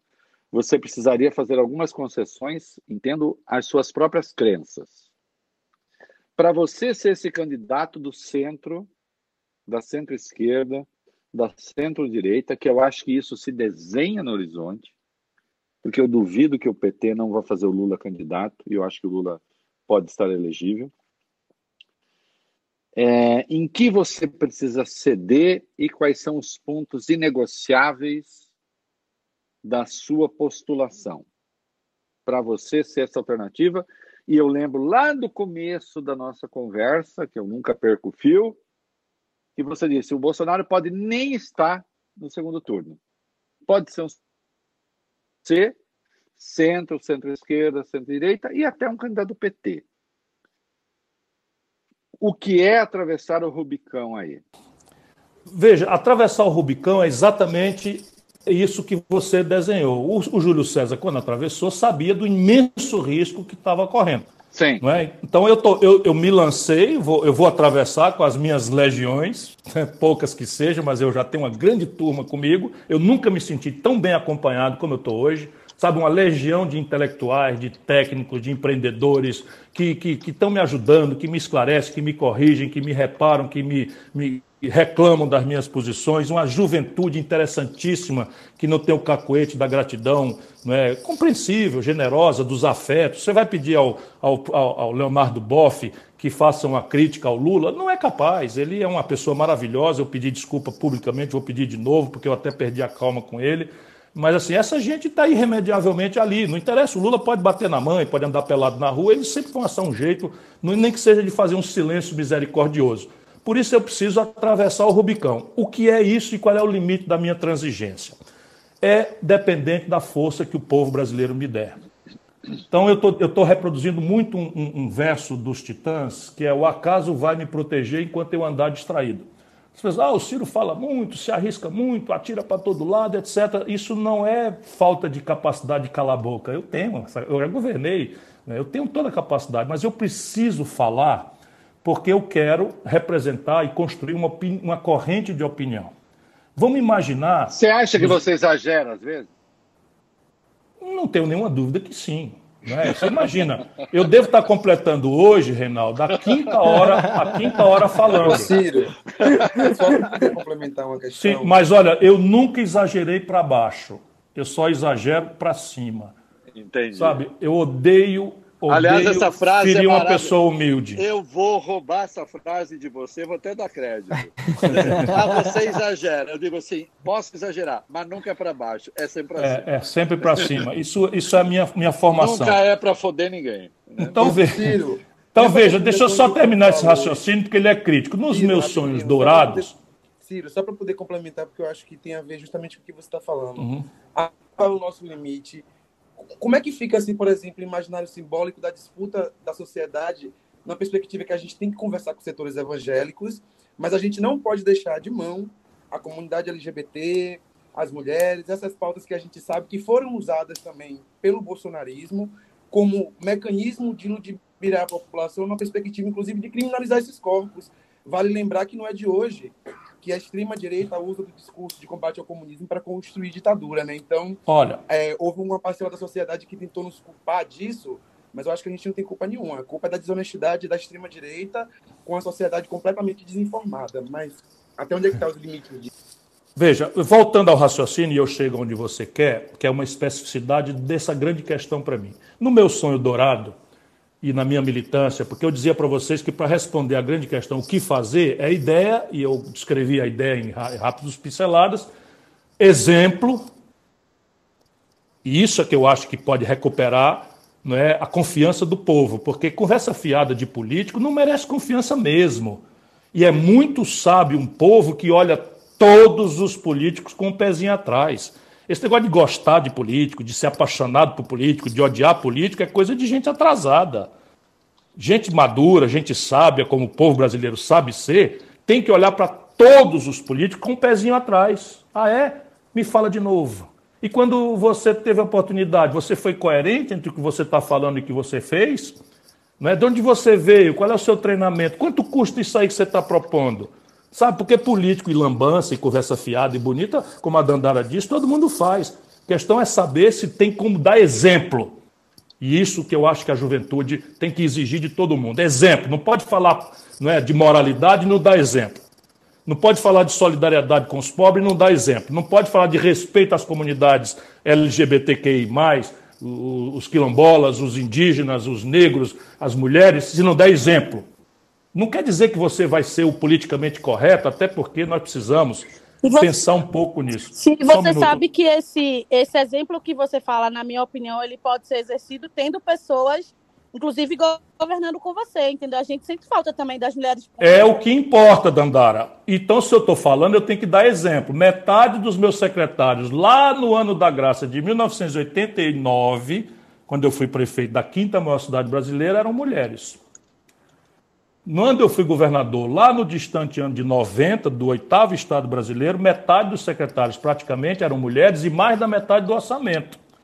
Porque simplesmente as mais importantes políticas de educação, saúde, saneamento básico eram mulheres comandando. E eu ganhei muito com isto, porque são extraordinárias companheiras quando têm a oportunidade de se treinar, mas são muito mais capazes do, do que os homens, porque põem uma energia adicional que só o feminino possui. Isso eu aprendi na luta.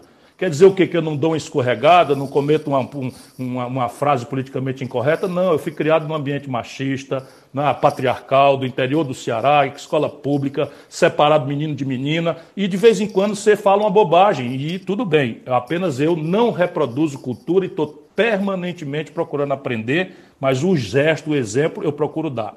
Atravessar o Rubicão, eh, meu caro, meu caro Reinaldo, no meu sonho dourado, é eu chegar nas tratativas de 2022 ali por março de 2022, com 15%. 15% do povo, ou seja, eu quero que o povo me dê força para eu sentar nessa mesa, e aí eu transijo até o limite do que eu considerar princípio. Então a questão é a seguinte: consertar o rumo do desenvolvimento brasileiro. Eu tenho um livro escrito com muitas coisas explícitas, claras, e as pessoas vão ter que dizer: Isso aqui eu não gosto. Tá bom, mas isso aqui eu coloquei ouvindo tais e tais pessoas, ouvindo tais e tais argumentos para resolver tais e tais problemas. Qual é a alternativa que você é coloca é para mim? Partir, Porque... Aquele a partir das suas conversas com o Mangabeira Unger. É, o Mangabeira, eu até quero aproveitar essa ocasião para dizer o seguinte: o Mangabeira é um gênio extraordinário que fala por si, ele não fala por mim. Ele não fala por mim. Ele é um compulsivo político, não sei o que e tal. E às vezes as pessoas acham que eu mando o Mangabeira falar por mim. Nunca fiz isso, nunca farei isso, porque ele é muito maior do que eu, do ponto de vista intelectual. É um homem da academia dos Estados Unidos, é mais jovem titular de Harvard, enfim. Mas a minha questão é prática. Deixa eu dizer para a Dandara de novo. Eu governei o estado do Ceará, eu comandei a economia do Brasil, eu fui, eu fui, sabe, prefeito da quinta cidade brasileira, eu já fui deputado federal mais votado do Brasil, eu já fui deputado estadual, presidi a Comissão de Meio Ambiente quando ninguém falava nesse assunto. Então eu apresento o meu currículo. Né? Quando a gente vai procurar um emprego, você está aqui, o meu papelzinho, esse aqui, eu já fiz isso, minha experiência anterior é essa, minha pretensão salarial é essa. E eu acho que para a presidência da República chega de estagiário. Não é? Eu acho mesmo, eu requeiro para mim não é? que alguém, que o povo brasileiro examine o meu currículo. E olha, nada mais do que a minha obrigação. 40 anos comandando a vida pública no meu estado e no Brasil, nunca respondi por um inquérito, nem sequer para ser absolvido. Nunca. Gente, qualquer tipo de mal feito. Ciro, desculpa, a gente vai ter que encerrar mesmo. Falta 7, 8 minutos para o Big Brother. E eu me odeio porque eu recusei três aposentadorias que me dariam hoje 80 mil reais por mês porque eu implementei, eu implementei esse direito com 36 anos de idade, porque comecei muito cedo. Gente, Olha que inveja se eu pudesse ter isso, mas não dá, pois né? É. Tem que trabalhar, meu filho. Vai, tem que fuder. Gente, eu agradecer a todo mundo aqui, né, Reinaldo, que foi demais hoje. Porra, foi muito... direto acompanhando é, Deixa eu dizer, é, assim, um velhinho como eu, com 49 anos, fica falando... Gente, eu tenho 59. Eu fico sacaneando os 49, obviamente, como é visível. Mas, assim, é muito foda ter quase duas mil pessoas a essa hora no Clubhouse, né, Leandro? Essa hora, é demais, essa hora, é sabe quem faz duas mil pessoas em Clubhouse? É gente que fica ensinando assim: ah, aprenda a ficar rico em duas horas, aprenda a falar javanês em meia hora. E nós estamos falando português muito claro, já há muito tempo. É, sensacional, Ciro, muito legal. Obrigado pelo convite. Legal, foi incrível, foi incrível. A gente tinha feito já o Rodrigo Maia, a gente falou com o Boulos também, e hoje foi o nosso recorde de audiência, o recorde de tempo que a gente ficou falando, e as pessoas comentando também em redes fora daqui, eu dei uma olhada no Twitter, um monte de gente falando, até, até teve uma, uma, uma rede do, do Ciro aí na, no YouTube que transmitiu o nosso sinal para o YouTube pirata, Ciro, piratearam o nosso sinal, mas, foi, mas eu, eu dei uma olhada lá, tinha mas duas mil... Bem. Pô, não, tinha duas mil poucas pessoas acompanhando lá, mais duas mil aqui. Pô. Então, acho que batemos uma audiência muito legal. Foi muito legal. Agradecer a todo mundo legal. que falou. E, e uma coisa muito rápida, né, Reinaldo? A gente quer falar com todo mundo que não seja terraplanista. Não, eu, então até é quero, eu até quero que o, o, o Luciano Huck vista os sapatênis da humildade. Vem Isso, falar eu ia falar. Aqui, porra. Ô, ô, Luciano. Eu ia falar. Ô, Luciano, vem falar com a gente aqui, ó. O Ciro falou. O Lula também quero que fale. Todo mundo. Vamos conversar, pô. Vamos conversar. O Ciro Exatamente. topou. O Ciro topou. Se eles não toparem, eu topo voltar, viu? ah, opa! Já está feito o convite, vamos fazer uma segunda com o Ciro, porque nós já vimos que público tem. Né? Vamos fazer, vamos fazer. É isso aí. É isso. Ciro, brigadão, viu? Ciro. Um abraço grande, obrigado. obrigado a vocês. Desculpa aí algum calor. Muito obrigado. Foi maravilhoso, cara. Foi maravilhoso. Acho que, Leandro, foi até. Foi a ótimo. Gente, a gente imaginou que ia ser aqui uma conversa privada com o Ciro ainda ouvindo entre mim e o Leandro, que fazer uma coisa. A gente imaginou que ia ser muito legal, né? Mas acho que foi até muito mais bacana do que a gente imaginava. Você foi, foi maravilhoso. Foi incrível, foi maravilhoso. é isso aí, gente. Muito obrigado a todo mundo aí. Obrigadão a todo mundo. A gente volta semana que vem, terça, às oito e meia da noite, com um convidado surpresa, né? A gente não vai falar Sabe, agora. Será que é? Ô, Luciano, é. veste o sapatênis da humildade, Luciano. Vem aqui. Vem falar com a gente. Obrigadão, Ciro. tchau, tchau. Obrigadão, um abraço a todos. Boa noite. Ciro, Boa noite. obrigado. Tchau. Obrigada, Ciro.